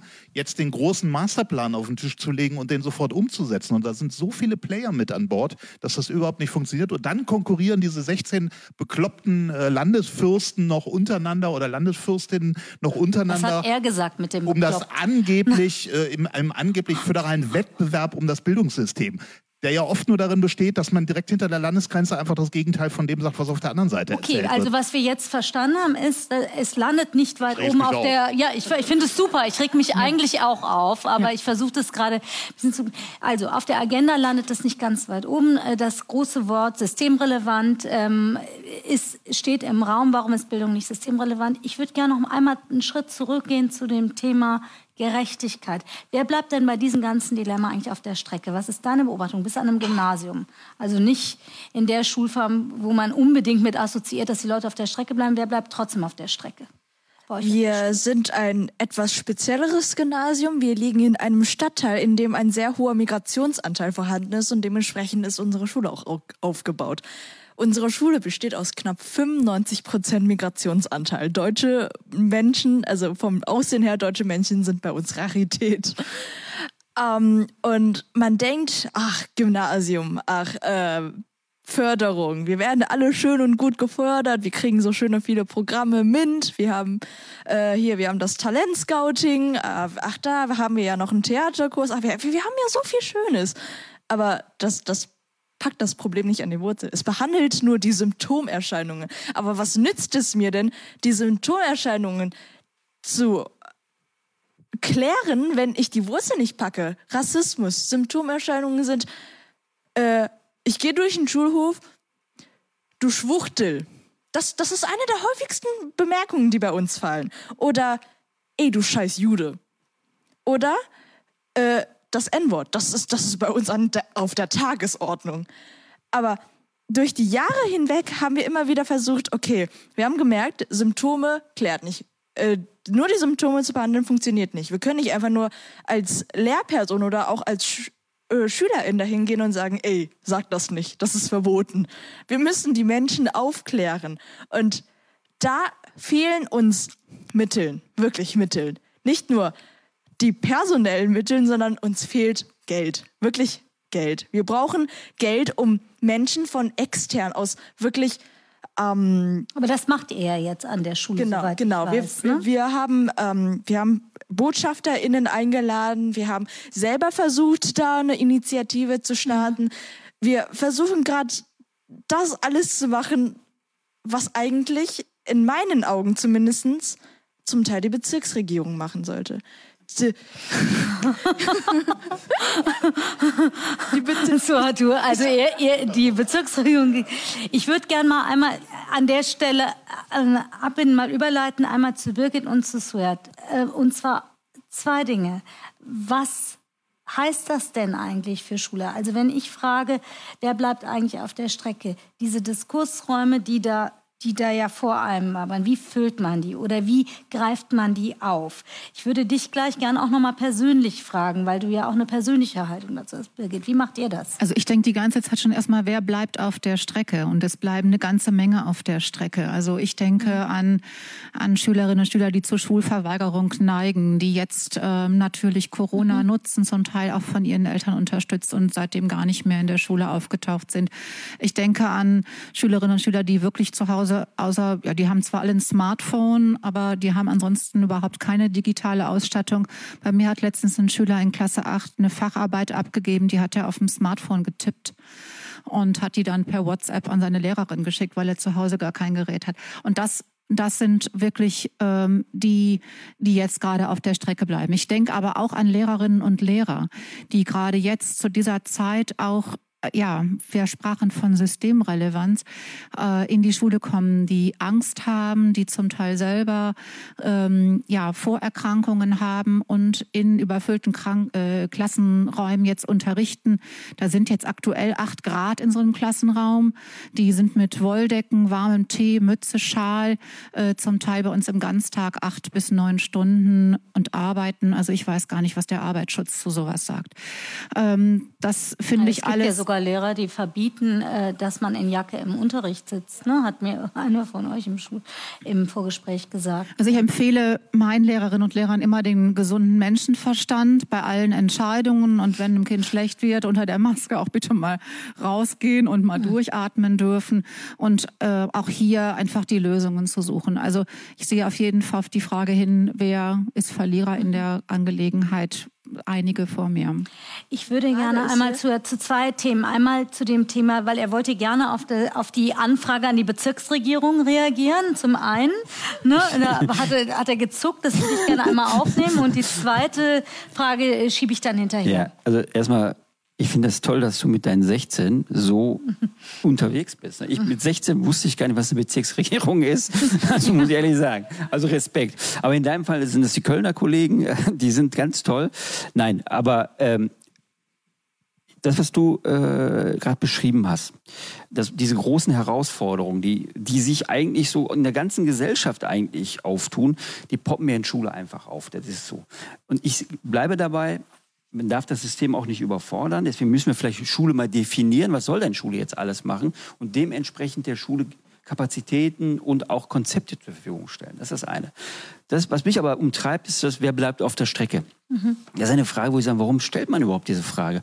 Die, die schon immer auf der Strecke bleiben, bleiben jetzt doppelt auf der Strecke. Die im Keller sitzen, werden bei der Überschwemmung als Erste nass und nicht die, die oben sitzen im Penthouse. So und das ist für mich so eine so eine Debatte. Vielleicht haben wir einen zweiten Blick drauf, ne? Deswegen stellen ja, wir die Frage ja, wieder. Ich, ne? mein, ganz ehrlich, also mhm. äh, ich stelle mir gerade meine Situation vor. Ich bin, also ich komme aus einer ganz tollen, netten Familie, die aber sehr bildungssystemfern war. Die waren bildungsaffin, aber systemfern. So und wir haben in einer 65 Quadratmeter Wohnung gelebt mit fünf Kindern, Vater, Mutter. Wenn mein Vater Nachtschicht hatte, konnte ich meine Hausaufgaben machen. Weil meine Schwestern wollten Fernsehen gucken oder sonst was. So, jetzt stelle ich mir da, also diese Kinder gibt's ja immer noch. Ich bin 45. Diese Kinder gibt's doch immer noch. Wie sollen die denn jetzt Homeschooling machen? Wieso, wie, wie, meine Mutter lebt leider nicht mehr, aber wie hätte die denn, die eine Grundschule im Osten der Türkei absolviert hat, wie soll die mir denn bitte schön helfen? Mein Vater genauso. Das Gleiche gilt doch auch für nicht-migrantische Kinder. Es gibt Eltern, die können es nicht. Die, ja, wir nennen das sozioökonomisch Genau, genau. Die, die haben Risikofaktoren in ihrem Leben. Mhm. So darüber müssen wir sprechen. Corona ist was ganz Ehrliches. Hat nämlich gezeigt, wo wir alle einen nackten Hintern haben. So, und darüber müssen wir reden. Und was mich stört, ist diese Debatten auf so einer High-End-Ebene und die Kids bezahlen den Preis. Und das ist etwas, was mich umtreibt. Und da kann man jetzt sagen, ja gut, was macht jetzt so ein Talent für? Ganz ehrlich, wir, waren, wir sind mit zwei Leuten gestartet und ich hatte irgendwie 20 Kids. Jetzt haben wir da über 20.000. So. Und ich glaube, wir müssen über Ansätze sprechen, die funktionieren. Dann müssen wir diese Ansätze okkupieren und implementieren. Ganz einfache Formel. Damit wir eine schnelle Lösung haben. Das ist wie in einer Notfallaufnahme. Weil wir wissen jetzt schon, wenn ich heute im, im Krankenhaus XY in Köln anrufe und sage, wo sind denn die Kinder her? Die gerade geboren sind, welche Postleitzahl haben die, dann weiß ich ungefähr, welche Chancen die in unserem Bildungssystem haben. Mhm. Ist sicherer als die Wettervorhersage oder sonst was. Und deswegen sage ich, ey, ich seit 20 Jahren bin ich auf irgendwelchen Veranstaltungen, wo ganz tolle Professoren mir erzählen, wie viele Prozent der Kinder das nicht schaffen und so weiter. Das wissen wir doch alles. Wir wissen, wie sie heißen, wir wissen, ja. wo sie wohnen Absolut. und wir wissen, wie es geht. Lass uns machen. Darum geht's jetzt. Und lass uns mit den Leuten reden, die tagtäglich damit zu tun haben. Das sind für mich die Experten. Und das müssen wir ein bisschen systematischer machen. Es gibt für mich zwei Themen noch. Das ist einmal Mentoring und auch das Thema voneinander lernen in diesem ganzen Kontext. Armin, von dir würde ich, bevor ich einmal gleich frage, ob eigentlich Fragen im Chat sind, gerne wissen. Du hast ja in deinem Buch, in eurem Buch genau das behandelt. Ihr habt Vorschläge gemacht. Ihr habt versucht, diese, diese Forderungen, die hier im Raum stehen, eigentlich auch diese Anklage in Lösungen zu oder in kleine Steps, ne, Schritte, was auch immer. Wir haben, sind nicht so ganz drauf. Toolkit wollten wir nicht sagen, weil das ist es nicht, sondern es sind Empfehlungen. Könntest du vielleicht das, was du gerade gesagt hast, vielleicht ein, zwei Vorschläge aus dem Buch mal formulieren? Es fällt mir schwer, aus diesen, äh, ich sag mal, 14, 15, 16 Kapiteln, die wir haben, die ja von ganz unterschiedlichen AutorInnen geschrieben wurden, äh, jetzt zwei rauszuheben. Aber ähm, es ist tatsächlich so, es gibt natürlich kein Rezept. Es gibt kein Standardrezept, so wie ich mhm. Waffelteig machen kann, kann ich jetzt die gute Schule machen. Mhm. Äh, auch wenn 80 Millionen Deutsche das denken, mhm. dass sie alle wissen, wie gute Schule geht, das ähnlich äh, mit der Bildung ja wie mit, dem, mit der Nationalmannschaft. Alle wissen, wie man die aufstellen muss, damit man dann nächstes Jahr die Europameisterschaft gewinnt. Ähm, ich glaube, diese also was, was so jetzt mir als erste Empfehlung so ein bisschen in den Sinn kommt, aber das sind eben auch nur Einzelblicke, ist einmal der Blick zum Beispiel ähm, von Kerstin Stemmer. Sie ist Kinder- und Jugendpsychologin. Mhm Kinder- und Jugendtherapeutin, schaut auf Kinder und sagt, Mensch, wie, wie, wie erleben die eigentlich diese Krise? Und wo fühlen sie sich verloren? Äh, wo fühlen sie sich noch weniger wahrgenommen? Wo noch weniger eingebunden, als das schon vorher der Fall war? An diesen Punkt müssen wir ran. Lasst uns gucken. Dann sagen manche Schulen vielleicht, können wir gut ansetzen. Das ist für uns genau der Punkt. Mhm. Da docken wir an, das passt, das ist ein Puzzle, das passt bei uns. Und andere Schulen sagen, haben wir längst oder wir sind auf einem ganz anderen Weg gerade unterwegs. Und ich glaube, das macht auch, ähm, das macht das so schwierig, auch zu einer Lösung zu kommen, weil letztlich dann eben doch jede der 40.000 Schulen in Deutschland oder 6.500 in Nordrhein-Westfalen ein bisschen anders tickt und ein bisschen eine andere äh, Schülerschaft und Schülerinnenschaft und Elternschaft hat und ein bisschen anderes Lehrerkollegium. Und dann fängt man an, da irgendwie zusammenzubauen. Und das ist, glaube ich, das Entscheidende. Also wir brauchen an der Stelle tatsächlich, glaube ich, auch die Freiheit für Schulleitungen, so wie du das gesagt hast, Birgit, in die Lücken reinzustoßen, die wir selber wahrnehmen an dem einen Ort X und an dem anderen Ort Y. Das sind ganz andere Lücken und die dann kreativ zu füllen. Und dazu gehört dann zum Beispiel auch, dass wir einfach eine technische Ausstattung haben, die da ist. Also das ist sozusagen im Sinne dieser Top-Liste, die du vorhin genannt hast, äh, Technik als erstes. Also das, das muss einfach vom Staat zur Verfügung gestellt werden. Mhm. Ähm, wir haben aber natürlich auch die, die Chance zu sagen, okay, äh, an, einem, an einem bestimmten Punkt kommen wir zum Beispiel mit Elterncafés weiter weil wir ganz viel Elternarbeit für uns als wichtig empfinden. In Köln zum Beispiel gibt es jetzt äh, Grundschulelternzentren seit neuestem. Mhm. Äh, ein tolles Projekt. Ähm, wenn die Kölner Schulen oder die Kölner Schulen, die sagen, wir brauchen das, super. Und andere in Düsseldorf oder Wuppertal oder Solingen sagen vielleicht, wir brauchen was ganz anderes. Wir brauchen gerade XY. Und das ist, glaube ich, der, so, so ein bisschen der Schlüssel dazu, dass wir uns das zugestehen. Und von daher würde ich ja dann sagen, und dann bin ich jetzt auch fertig, wenn eine, wenn eine, wenn eine, ähm, äh, eine Landesregierung oder ein Schulministerium sagt oder eigentlich nichts sagt und so rumeiert und nicht so richtig weiß, wo wollen wir denn hin und kein Konzept anbietet, dann gibt es halt die Schulleitungen, die sagen, hm, ich höre nichts aus meiner Landesregierung, ich weiß nicht, was ich machen soll, dann mache ich lieber gar nichts. Die Schulen gehen gerade vor die Hunde. Ja. Und ja. die Schulen, die sagen, okay. geil, meine Landesregierung sagt nichts, toll, dann bin ich erst da, dann mache ich erstmal so lange, bis mir einer was verbietet. Die Schulen werden, werden überleben und nicht nur überleben, die werden besser. Also du sagst eigentlich bedarfsorientiert entwickeln, nicht auf den großen Wurf warten. Ihr seid natürlich jetzt in Anführungsstrichen Reformschule. Das ist immer ein bisschen anders als bei den ganz klassischen. Ähm, ähm, Eine staatliche Schule sind wir staatliche auch. Ne? seid ihr auch, aber trotzdem habt ihr schon einen anderen Ansatz. Ne? Sag ich, ich will jetzt nicht über das dreigliedrige Schulsystem heute diskutieren, aber trotzdem ähm, geht ihr ja gerade beim Thema bedarfsgerecht auch gucken, auch Schülerinnen und Lehrerinnen individuell anschauen, hast du mir eigentlich auch ein bisschen erzählt, ähm, dass ihr miteinander ins Gespräch geht. Also dass da auch nicht jedes Mal irgendjemand dazwischen geschaltet wird, sondern dass im Zweifelsfall die Betreuung auch recht individuell vonstatten ja, geht. Ich bin ja Leiterin einer Maria mhm. Montessori Schule mhm. und Maria Montessori äh, sieht ja das Kind im Mittelpunkt und bei uns begegnet man sich ah ja gut, auch als Gesamtschule sowieso wirklich mhm. auf Augenhöhe. Und bei uns ähm, diskutieren die Kinder mit, die Schülerinnen und Schüler sitzen bei uns in der Lehrerkonferenz, die mhm. melden uns alles Mögliche zurück, die nehmen ähm, Anteil, die haben eigene Arbeitsgruppen, die SV ist sehr aktiv, beschwert sich, wenn die Aufsicht zu spät auf dem Hof ist und sagt, so geht das nicht weiter. haben wir schon so oft gesagt. Also das ist auch, also das Schön. Hat, hat ganz, ganz viele hat Facetten. Schule noch einen Platz frei. ja, hat ganz, ganz viele Facetten. Ähm, ich stelle jetzt gerade zu Corona fest, dass die still werden. Dass sie still werden, dass ich wenig höre. Ähm, die sind sonst sehr kämpferisch, auch meine Schülerinnen und Schüler. Äh, und jetzt glaube ich im Moment gerade uns ganz viel vertrauen und hoffen, dass wir das Beste irgendwie gerade für sie auch machen. Das ist so mein, mein Eindruck, wirklich auch mein Bauchgefühl.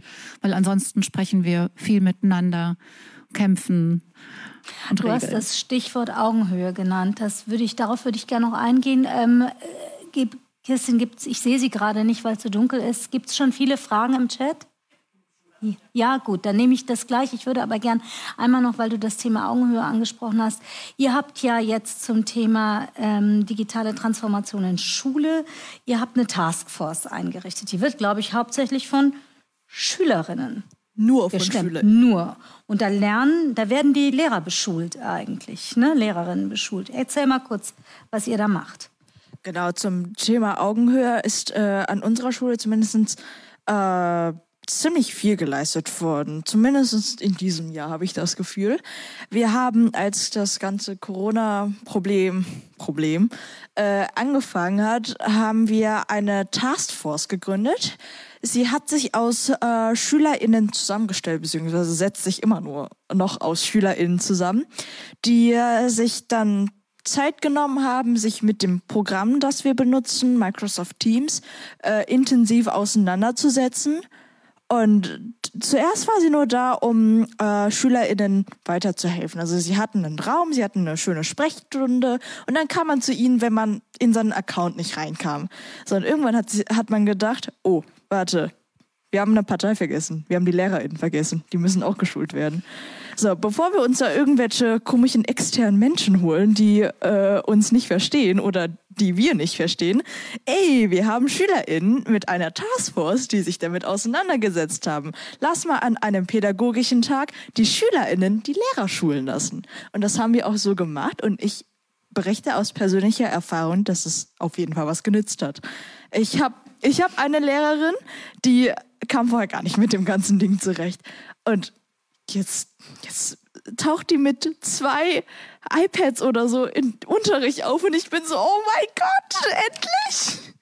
Das ist eine schöne Geschichte, kommt dabei auch raus, kommen dabei zum Beispiel Leute raus, äh, vielleicht mal so aus der Deckung, die vorher nicht so gesehen wurden? Ja, auf jeden Fall. Also ich äh, habe mir mal die Besetzung von der Taskforce angeschaut und erstaunlicherweise habe ich SchülerInnen entdeckt, die ähm, normalerweise zur unsichtbaren Meute äh, mhm. unserer okay. Schule gehören. Also man, man kennt die Gesichter, aber man hat sie nie in Präsenz erlebt. Und das finde ich, es ist eine schöne Möglichkeit, den SchülerInnen eine Chance zu geben, sich selbst weiterzuentwickeln. Es ist, es ist nicht nur eine Möglichkeit, ähm, sich mit etwas auseinanderzusetzen. Man setzt sich in dieser Taskforce, man setzt sich mit den anderen auseinander, man setzt sich auseinander damit, wie kann ich anderen Menschen weiterhelfen. Mhm. Und ich finde, das ist einfach eine Grundlage in unserer Gesellschaft, die wir immer brauchen werden. Gut, das ist ja das, was ich ein bisschen in der Anmoderation auch gesagt habe oder wiederholt habe von meiner Tochter, eben dieses, dass die Schülerinnen damit gesehen werden, was sie gut können und nicht immer nur mit dem, was sie nicht gut können. Ich würde gerne einmal überleiten. Ich habe das Thema Mentoring nicht vergessen, weil das wäre mir gerade bei Suat Yilmaz nochmal wichtig, dass wir darüber sprechen.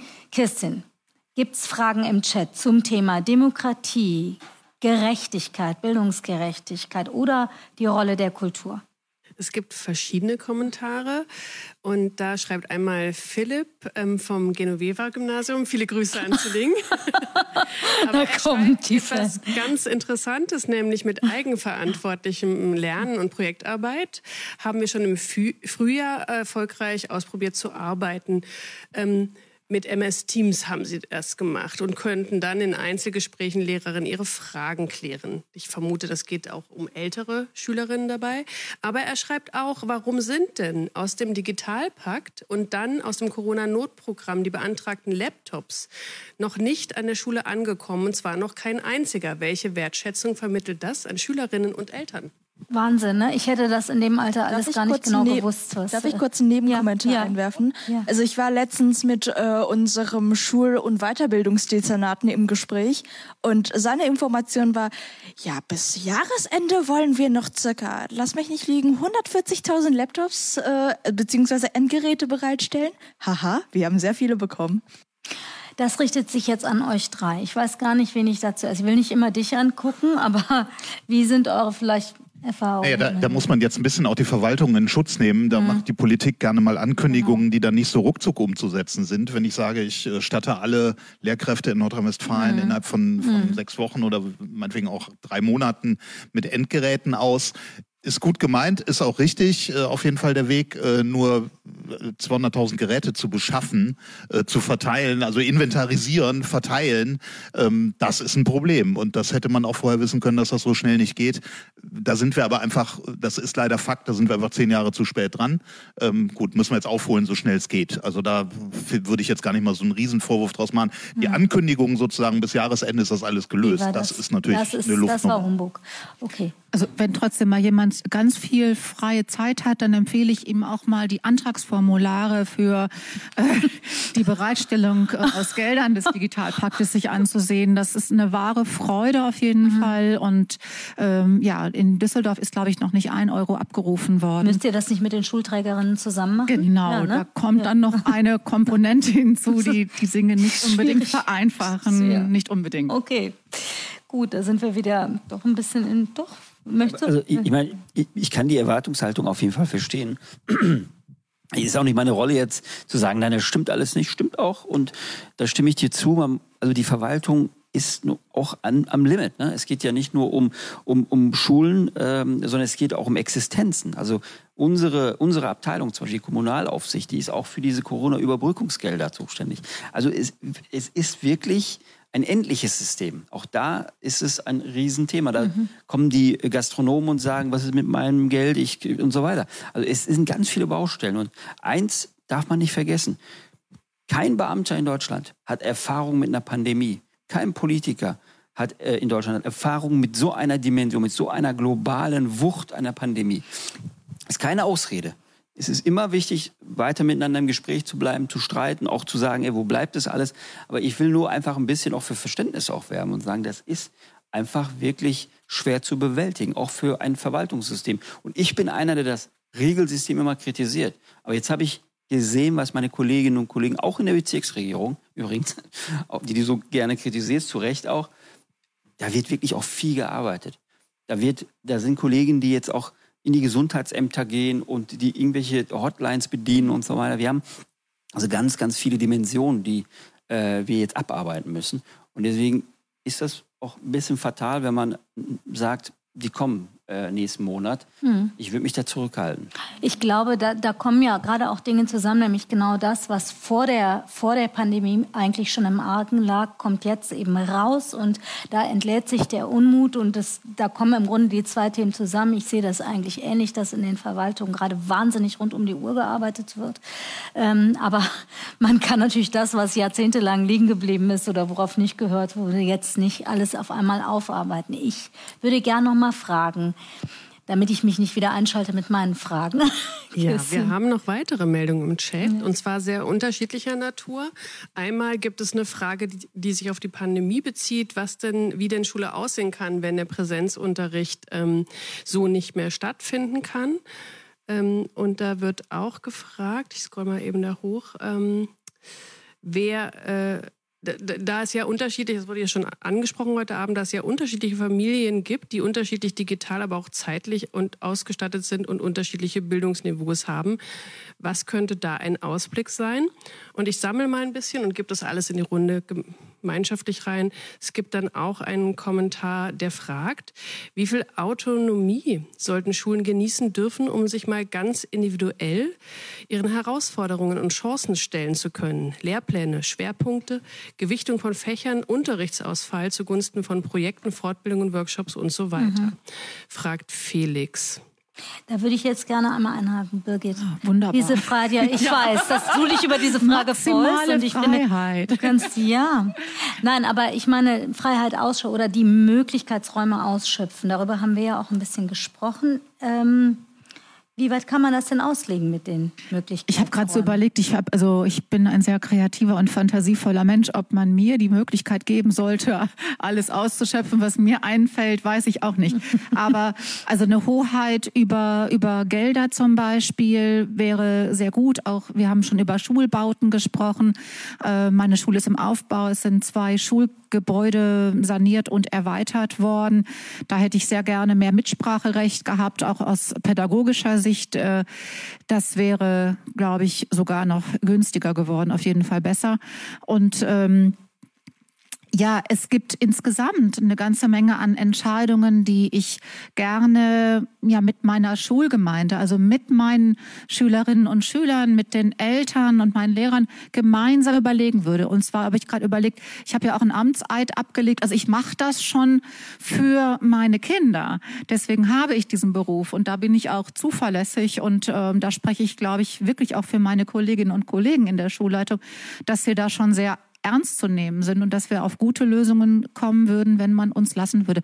Vielleicht wird es aber auch schon mal einen Schritt reichen, äh, indem man uns fragen würde, was wir, was wir vorschlagen, was wir aus unserer Erfahrung heraus also anbieten. Müsste es so eine Art Think Tank Schulleiterin oder, oder gute Schule geben? Ja, also äh, gibt es ja, ja, ja, auch. Ist, ist alles vorhanden. Und die andere Frage, die noch kam, also wie soll Distanzunterricht aussehen? Auch da haben Schulen mittlerweile, glaube ich, Erfahrungen gesammelt aus dem Frühjahr. Also wir haben, also ich, was meine Lehrerinnen und Lehrer alles also was die sich ausgedacht haben. Ich war völlig perplex. Also was es alles gibt. Also äh, da wäre ich so gar nicht drauf gekommen. Äh, wir haben jetzt versucht, das Ganze alles zu sammeln, zu bündeln, ein Best-of draus zu machen, sind gewappnet für alles, was kommen mag. Und das kann man auch auf unserer Homepage als Kurzkonzept nachlesen.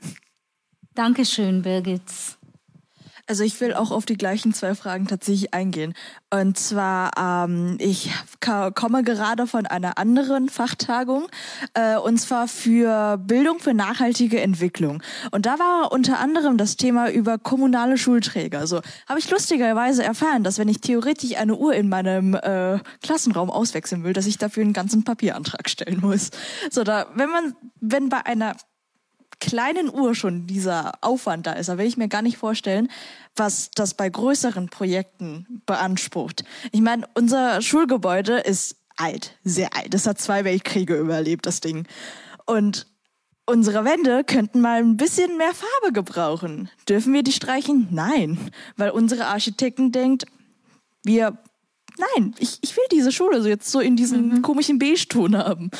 Und was, was ist das, dass wir SchülerInnen nicht entscheiden können, in welcher Umgebung wir uns Pi mal Daumen neun Stunden am Tag aufhalten? Kann man das umgehen? Ich, ich gehe mal direkt rein. Kann man das umgehen?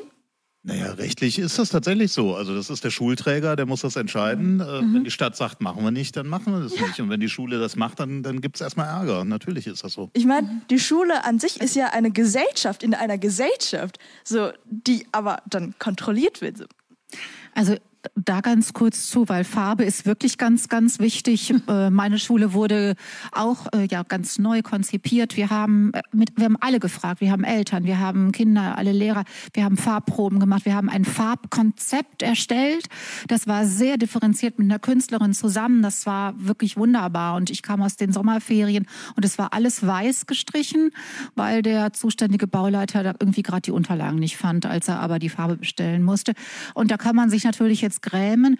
Und ich mache jetzt, wie, wenn wir wieder dürfen, zusammenkommen dürfen, dann gibt's weiß ich nicht, Kartoffelsalat, Würstchen und wir streichen. Ja, wir streichen also einfach selber. Das, ich kann mich das, grämen, das ich kann gemacht. mich jeden Tag ärgern, dass es jetzt weiß ist, aber ich kann mich auch hinstellen und kann sagen, so, wir haben auch Maler irgendwie in der Elternschaft, wir, wir gehen Ding jetzt einfach ja, los, wir machen's. Das Ding ist ja, wir dürfen es nicht. Das, was im Schulgebäude mhm. an der Wand ist, das dürfen wir nicht streichen. Ja, okay, wir wollen jetzt gerade mal nicht über die, also ich, ich verstehe den Ärger, wenn wir aber jetzt nochmal zum Thema Gerechtigkeit und auch, ähm, ja, Teilhabe zurückgehen, dann würde ich gerne mal auf die andere Frage zurückkommen, nämlich auf die nach dem Präsenzunterricht. Und vor allen Dingen, was finde ich schon bewegend ist, ist dieses Thema, welche Kinder waren eigentlich schon vor Corona in der Situation, in den kleinen Wohnungen mit ähm, einem Gerät oder einem Handy. Ähm, wie, und dann sind wir auch wieder bei den Räumen, nämlich genau bei dem Austausch oder der Bereitstellung von Räumen.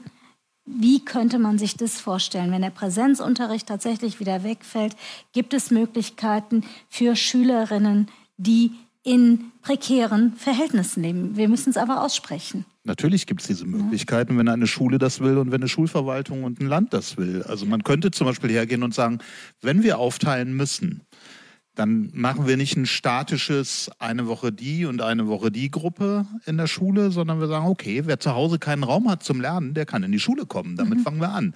Und dann, dann haben wir manche Schülerinnen, die sind vielleicht die ganze Zeit zu Hause, weil sie wahnsinnig gut ausgestattet sind und drei Monitore haben, auf denen sie vier Konferenzen gleichzeitig Wie sieht es aber können. mit den Betreuungsmöglichkeiten aus? Da kommen wir gleich zu. Genau, da frage ich so gleich nochmal zu. Ja. Ähm, und und äh, wir müssen es ja gar nicht so schematisch machen, nur die und nur die, sondern da kann man, glaube ich, flexibel. Und das kann eine Schule sofort entscheiden, wenn sie ein Konzept dazu hat. Ja, und das ist auch nicht so schwer, auf solche Lösungen zu kommen. Die sind ja alle im Kopf. Also das könnte man schon uns übertragen. Ich finde, dass du einen ganz wichtigen Punkt des Betreuungspersonals, aber auch des Themas, also das eine ist ja, dass wir über Räume reden, da hast du jetzt ähm, einen Vorschlag zu gemacht oder die sind ja auch im Raum, darüber wird schon diskutiert. Das andere ist aber auch, wer vor und auch in der Krise zurückgelassen wurde, dem, fehl, dem oder der fehlte es auch immer an Menschen, die an ihrer Seite sind. Deswegen nochmal zu dir. Wir haben äh, auch so ein bisschen über Mentoren, Mentoring gesprochen, sehr hemdsärmeliges. Dann haben wir über Elternarbeit gesprochen. Und da hast du irgendwann gesagt, für mich ist Elternarbeit eigentlich Mütterarbeit. Also es gibt ja auch verdammt viele Eltern, die eigentlich auch gerade im Rahmen dieser Krise Kapazitäten hatten. Ich kannte selber einige die ähm, vielleicht in der Lage gewesen wären, einzuspringen, wenn sie dürfen, wenn sie gedurft hätten auch. Was, was wäre wichtig jetzt bei dem ganzen Thema? Jetzt äh, setzen wir mal voraus, wir haben einen Raum, wir haben eine Kooperation mit dem Schauspiel. Jetzt brauchen wir noch Menschen, die diesen Kindern, die vielleicht auch mit überforderten Eltern mhm. zusammen sind, ähm, die für die da sind, die an ihrer Seite sind. Also vielleicht, wenn du erlaubst, äh, ja. Ich bin total pessimistisch, äh, äh was diese Pandemiesituation ausgeht, weil mir erschließt es sich nicht, wie wir die grundlegenden Probleme, die wir vor der Corona-Krise mhm. hatten, jetzt lösen sollen. Ich, ich glaube, wir werden einen Teil dieser Kinder leider verlieren. Mhm. Beziehungsweise diese Kinder werden nicht die Zukunftschancen haben, die sie verdienen. Und daran sind wir als Gesellschaft schuld. Das sollen wir mal akzeptieren. Und diese Debatten sind nicht ehrlich. So, wir haben Millionen Kinder.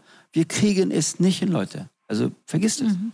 So, und das ist für mich. Das erlaube ich dir sehr gerne, weil ich glaube, das ist wahr. Ich rede vom Flächendeckend. Mhm. Einzelne Schulen werden es hinkriegen. Aber flächendeckend haben wir Millionen Kinder. No way. Das ist das Erste. Deswegen würde ich einfach auch, was dieses Mentoring-Thema angeht, die Rolle der Mütter, die unterschätzte Rolle der Mütter. Äh, mich nerven immer diese Verbandsfunktionäre, meistens Männer. Aber es sind Frauen, es sind Mütter, die, also meine Mutter war meine erste Talentfördererin, meine Mutter.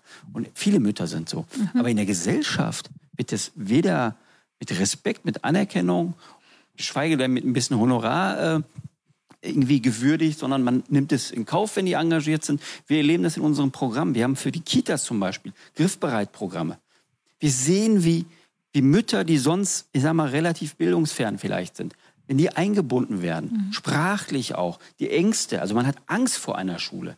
Also meine Mutter hat sich nicht getraut, ins Gymnasium zu gehen. Mhm. Ich gesagt, nee, nee, kann ich ein paar Bödex machen, aber ich traue mich, also das ist ja, eine, ist, ist ja ein unglaublicher äh, Pazifik dazwischen. Und wenn wir das mal auch kapieren und Menschen empowern, Schülerinnen und Schüler empowern, du erzählst mir von eurer äh, geilen IT-Gruppe da, äh, ich glaube, das, das müssen wir stärker nutzen. Und Mentoring ist ja nichts anderes als dass Mensch einen anderen Menschen empowert. Ihm einfach Hoffnung gibt. Nichts anderes ist das. So, und ich glaube, dass eine Oma Bonke, die den ganzen Tag vielleicht am Fenster sitzt und dann irgendwie die Polizei ruft, wenn man falsch parkt, jetzt mal ganz, um mit Vorurteilen zu arbeiten, äh, so eine Oma Bonke kann auch die Biografie einer hm, vielleicht eines Kindes verändern, indem sie sich darum kümmert. Mhm. So. Und das sind so Themen, die sind so irgendwie, das ist so Guerillataktik so das Regelsystem, so die mhm. Gardekavallerie, mhm. die macht dazu. Das, so, das Thema ist erledigt. Schule kriegt das Gerechtigkeitsthema never ever alleine hin. Auch die Lehrkräfte mhm. nicht. Egal was sie machen, die kriegen es nicht flächendeckend nicht hin. Und deswegen müssen wir ehrlich sein, wir müssen über Mentoring reden, die Macht des Mentorings und wir müssen auch da professionalisieren. Wir können nicht alles dem Zufall überlassen, dass in Köln-Korweiler vier Bürgerinnen und Bürger äh, aktiv sind, sondern wie können wir systematisch Rentnerinnen und Rentner, das ist ein mhm. Rohstoff unseres Landes. Ganz viele Rentnerinnen und Rentner, die super viel Power haben, aber nicht aktiviert werden, weil wir in einem Land leben, wo alt werden irgendwie mit, wir brauchen dich nicht mehr mhm. zu tun hat, mhm. sondern ganz, ich komme aus einer Kultur, die nicht perfekt ist, um Gottes Willen, das würde ich damit nicht sagen, aber wo der Respekt vor den Erfahrungen der alten Menschen, vor der Weisheit, so, ja. so das müssen wir stärker nutzen. Ich glaube, äh, in die Richtung müssen wir denken, jenseits von Corona. Ich muss aber mal widersprechen. Mhm. Jetzt endlich muss ich dir mal Super, widersprechen. Mach das mal. Ähm, ich finde es schwierig, äh, also ja, stimmt alles, können wir, können wir darüber diskutieren, aber ich finde es schwierig, dass wir gerade auch wieder Schule und, und diesen eigentlich professionell zu bearbeitenden Bereich der, der Kompetenzgewinnung, dass wir den an irgendwen delegieren, der gerade Zeit hat. Und wenn Oma Bonke statt am Fenster zu hängen und die, und die Politessen anzurufen, äh, stattdessen irgendwie ein, ein Kind mit dem Liest mach's ja noch gehen, aber die kann auch total viel kaputt machen. Und das ist, glaube ich, deshalb ganz wichtig, was du am Schluss gesagt hast. Wir müssen das professionalisieren. Das kann nur eine Übergangslösung sein und wir müssen das auch so angehen. Und da fallen wir natürlich wiederum, Corona zeigt das, in eine Falle rein, die wir vorher schon hatten. Wir haben zu wenig Lehrkräfte. Das hat die KMK, also die Kultusministerkonferenz, hat das schon vor, vor Jahrzehnten verpennt.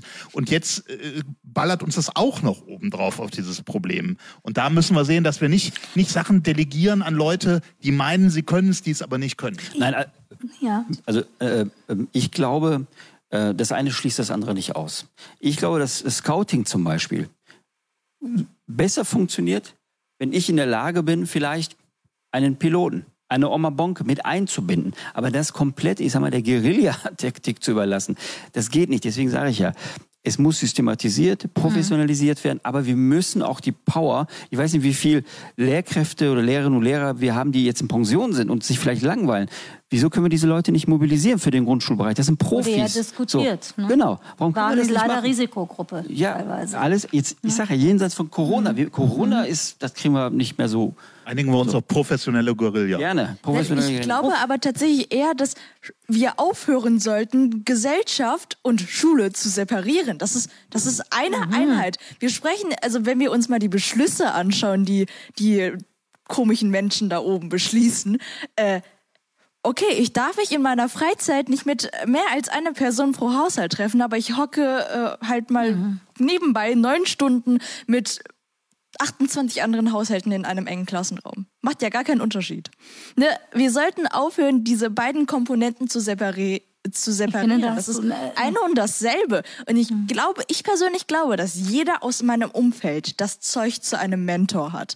Mein, meine persönliche Inspiration sind die Menschen um meine Umgebung. Ich kann keine spezifische Person nennen. Sei es der liebe Philipp oder sei es meine beste Freundin. Das waren alle Inspirationen für mich. Auch Menschen mit denen ich diskutiert habe, mit denen ich komplett unterschiedlicher Meinung war und auch die Diskussion am Ende ein bisschen ausgeartet ist. Das waren auch Inspirationen für mich. Ich glaube, es gibt gar keine die Oma oder den Nachbar, der eine Inspiration. Aber, jetzt muss ich dir, aber man darf es eben nicht dem Zufall überlassen. Ne? Also genau, es, es, genau, ein Glücksspiel draus ein Glücksspiel draus machen. So, du hast Glück gehabt. Ich hatte lange Zeit andere Mentoren um mich herum, die gesagt mhm. haben, sollen wir da Ärger machen, sollen wir hier Ärger machen. Mhm. So, deswegen, das können wir nicht dem Zufall überlassen und ich möchte das nochmal unterstreichen, das ist nur ein Add-on.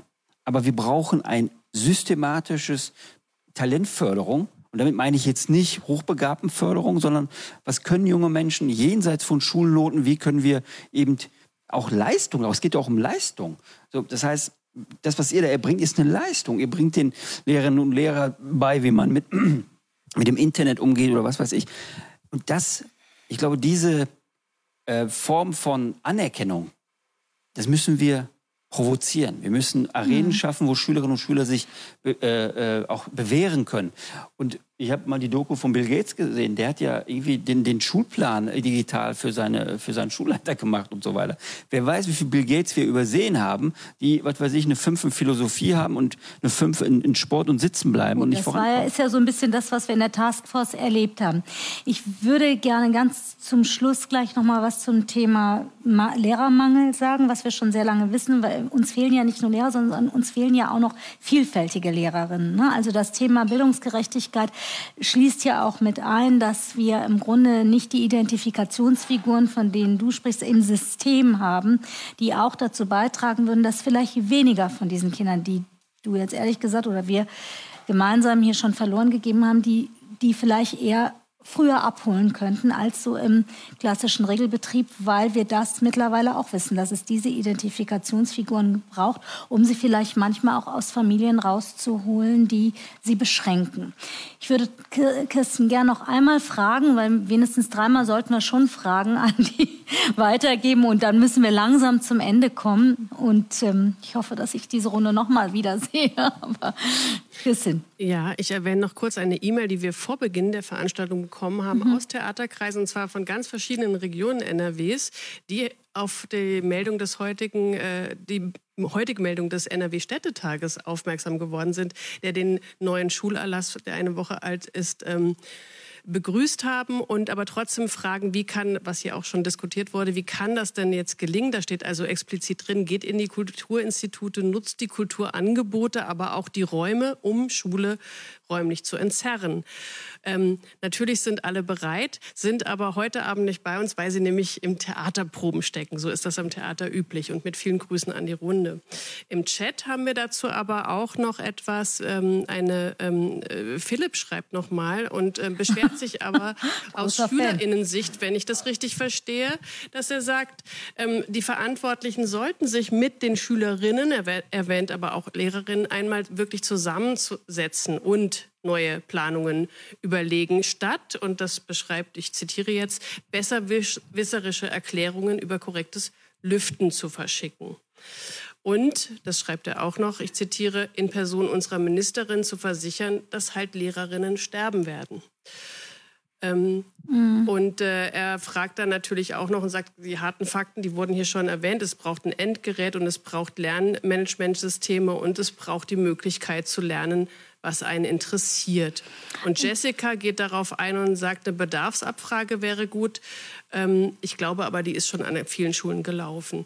Und jetzt gerade frisch hat noch... Ähm, Jetzt gibt es noch einen Kommentar. Salia schreibt dickes Kompliment auch an Prasanna, die neue Anne Will.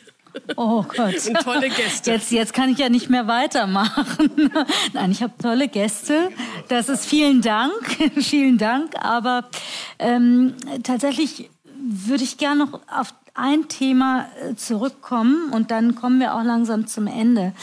Ähm, dieses Thema mit den Räumen, also in, in, meinem Kopf geistert wieder so ein Wort rum und das heißt Agilität. Ne? Also wir reden ja heute den ganzen Abend eigentlich darüber, dass Schule oder das System nicht agil genug ist, also nicht schnell genug, nicht reagieren kann. Und wir brauchen ja eigentlich, wie wir jetzt ge gelernt haben heute Abend, wir brauchen im System eine Akzeptanz, dass Bildung ganz oben auf der Agenda stimmt und Bildung aber bedeutet eben auch Kinder und Jugendliche mitzunehmen, die wir nicht direkt erkennen als mit ihren Potenzialen.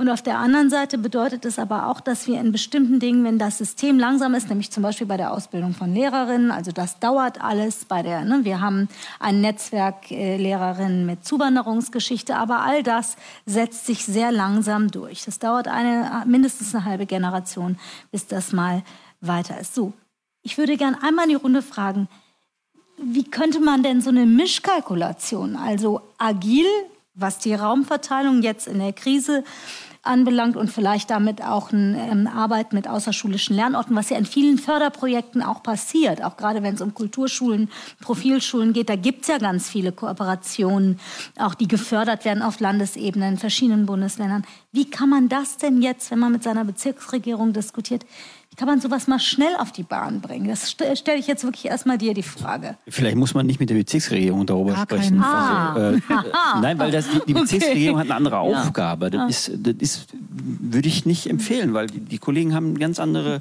äh, ich sag mal, Richtlinien, mit denen sie umgehen mhm. müssen. Ich glaube, es geht ein Stück weit darum, eine Timeline für schnelle, also Quick Wins und mittelfristig mhm. und langfristig. Und es hat mit Wissenstransfer zu tun Wie, oder Wissensmanagement. Alle sagen Wissenstransfer, aber ich persönlich weiß manchmal gar nicht, was Wissenstransfer ist. Wie nee, geht das denn sowas? niemand ganz so. genau. Und ich glaube, wir brauchen genau diese, diese Schulen, die eben sehr agil sind, hm. dann im Felde Dinge ausprobieren, wo wir dann wissen, die funktionieren. Und dann geht es darum, das, soweit es geht, in die Fläche zu bringen. Und da brauchen wir, ich sag mal jetzt, so eine Art Transfergesellschaft, Beratungsgesellschaft, ich weiß es nicht, ähm, mit Befugnissen, die ein bisschen, ich sag mal, äh, ja, agiler sind, wo es dann nicht darum geht zu sagen, warum, äh, wieso, warum überhaupt, sondern wie habt ihr das gemacht? Was sind die Indikatoren? Wie und so, wurde das evaluiert und dann direkt zu überlegen, wie können wir ein Implementierungsmanagement. Es ist mhm. sehr technisch, aber es ist technisch. Mhm. So, weil die Idee, ist vielleicht in Minden gar nicht angekommen oder in Aachen oder was weiß ich. Das zu provozieren, das auch zu begleiten. Und ich glaube auch, dass Schulen Beratung brauchen, weil ich meine, wir haben äh, Schulleiterinnen und Schulleiter, die, die haben 100 Beamte, äh, ich sag mal, zu, zu äh, leiten. Äh, und und Prozesse und Projekte und Finanzen. Ich glaube gar nicht, dass sie äh, so die Ausstattung, die mhm. äh, von der Uni bekommen, dass sie das gelernt haben. Ich glaube, da braucht man ganz viel Unterstützung, ganz viel eben externe im Sinne von nicht Lehrkräfte, Prozessmanager, systemische Berater, ich weiß nicht was für Akteure. Also multiprofessionalisiert. Absolut, absolut. Ja. Okay. Also, aber das, also das, das wirft sofort so ein Bild auf, von dem ich denke, so Ärmel hochkrempeln und jetzt machen wir das auch mhm. mal. Wenn ich an sowas wie die Bildungskonferenz denke, die in Prozessen von sechs bis acht bis zwölf Jahren arbeitet, um dann aus Ergebnissen, ach nee, das war es jetzt doch nicht oder so, äh, dann irgendwie weitermacht, sondern jetzt eigentlich wirklich Best-Practice-Beispiele sammeln, äh, die in die Fläche zu bringen äh, und das mit Prozessen, wo ich sage, die auch mal wirklich bis zum Ende gedacht sind, die dann auch sofort funktionieren. Das wäre ehrlich gesagt auch das, was ich mir wirklich wünschen würde. Also agile Schule, das, äh, das nehme ich jetzt für mich heute mit. Ja, das wäre sehr schön. Wünschen. Das wünschen wir uns in vielen Bereichen. Wünschen wir uns in der Kultur eigentlich auch, die ja auch abhängig ist von den Strukturen, gerade in den öffentlich geförderten Kultureinrichtungen. Du hast gerade Best Practice gesagt. Ich würde im Moment mal bei Good Practice anfangen. Wir würden gerne mal Good Practices ein bisschen sammeln, die es schon in Deutschland gibt. Und deswegen würde ich ähm, als Schlussfrage, ich stelle euch unterschiedliche Schlussfragen, dir jetzt gerne die Frage stellen. Du kannst ein, wenn es geht, halbwegs kurzes Statement ähm, ähm, fortsetzen. Das Wichtigste nach Corona ist Pünktchen, Pünktchen, Pünktchen. Dass man nicht aufhört, jetzt Schule weiterzuentwickeln, wie es im Moment sogar in einem Tempo geschieht, das man vorher gar nicht kannte. Und Schulen etwas zutraut. Und dann wünsche ich Schulen ganz viele mutige Menschen, die einfach loslegen und es tun, damit möglichst wenig Kinder zurückbleiben. Danke. Meine Lieblingsradikal kreative Lösung wäre, Pünktchen, Pünktchen, Pünktchen. Lach nicht so, du kriegst auch noch eine. Richtig kreativ, richtig radikal. Naja, wir sprengen mal diese ganzen Schulbauten, die irgendwie vor 1970 entstanden sind, würde ich sagen. Und dann gucken wir, wo wir, die, wo wir sonst unterrichten. Okay, wir sprengen. Okay. Was war radikal gefragt? Radikal, ja, ja kreativ. Okay. vor der Chemie okay. Die Denkmalschützer kommen jetzt schon an und wollen mehr. Ihr kriegt eine ähnliche Frage. Ähm, ich fange aber mit zu an. Ich habe mit dir angefangen, deswegen ähm, höre ich auch mit dir auf. Wenn meine Tochter groß ist, hat sich Schule in Pünktchen, Pünktchen Richtung verändert. Talentzentren. Schulen sind Talentzentren hoffentlich. Und zwar für alle, unabhängig von der Herkunft, Geschlecht, Religion, was auch immer. Schulen sind in, was weiß ich, wann ist deine Tochter groß? In 10 Jahren, 15 Jahren? Äh, echte Talentzentren und katapultieren junge Menschen nach oben. Wenn ich mal Kinder habe oder in dem Alter bin, Kinder zu haben, was hat sich geändert? Ich, also ich bin zurzeit 16, das heißt im 20 Jahren, Pi mal Daumen. ähm, ich glaube tatsächlich, wenn ich wirklich jetzt mein Wunschdenken äußern würde, weil in 20 Jahren halte ich nicht ganz so für realistisch, dass da was Großartiges geändert wird. Oh Gott. Bitte. Ein bisschen optimistischer, ein bisschen. Nein, ich gebe es dir nicht vor. Das Wetter heute ist toll.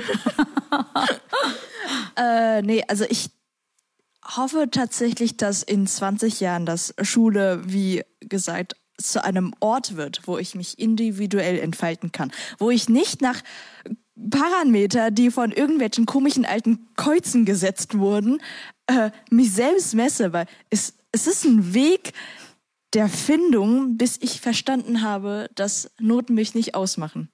Denn, also ich komme aus einer asiatischen Familie und äh, ne, meine Eltern waren so, du hast eine Zwei, du bist scheiße.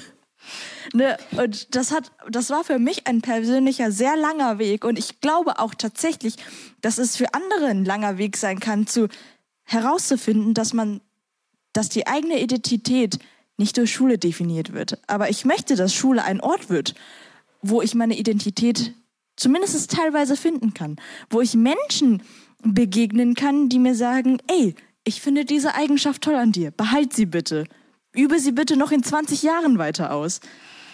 Und für mich ist Schule jetzt in diesem Moment einfach nur eine Fabrik, die dazu dienen soll, mich so zu formen, dass der kapitalistische Markt Arbeiter hat.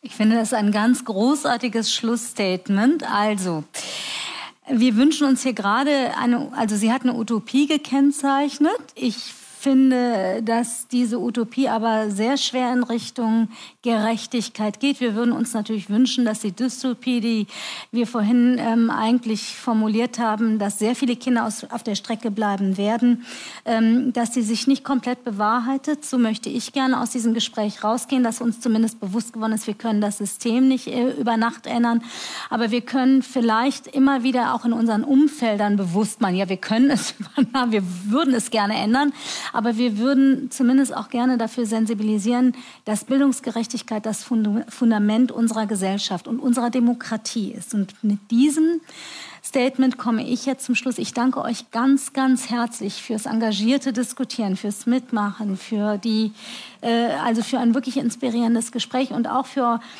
eure, ihre Teilnahme am äh, Computer. Wir wissen, dass das abends nicht so richtig Spaß macht, nach 10, 15 Zoom-Sitzungen in der Woche auch noch abends vorm Rechner zu sitzen. Und deshalb bedanken wir uns ganz, ganz herzlich dafür.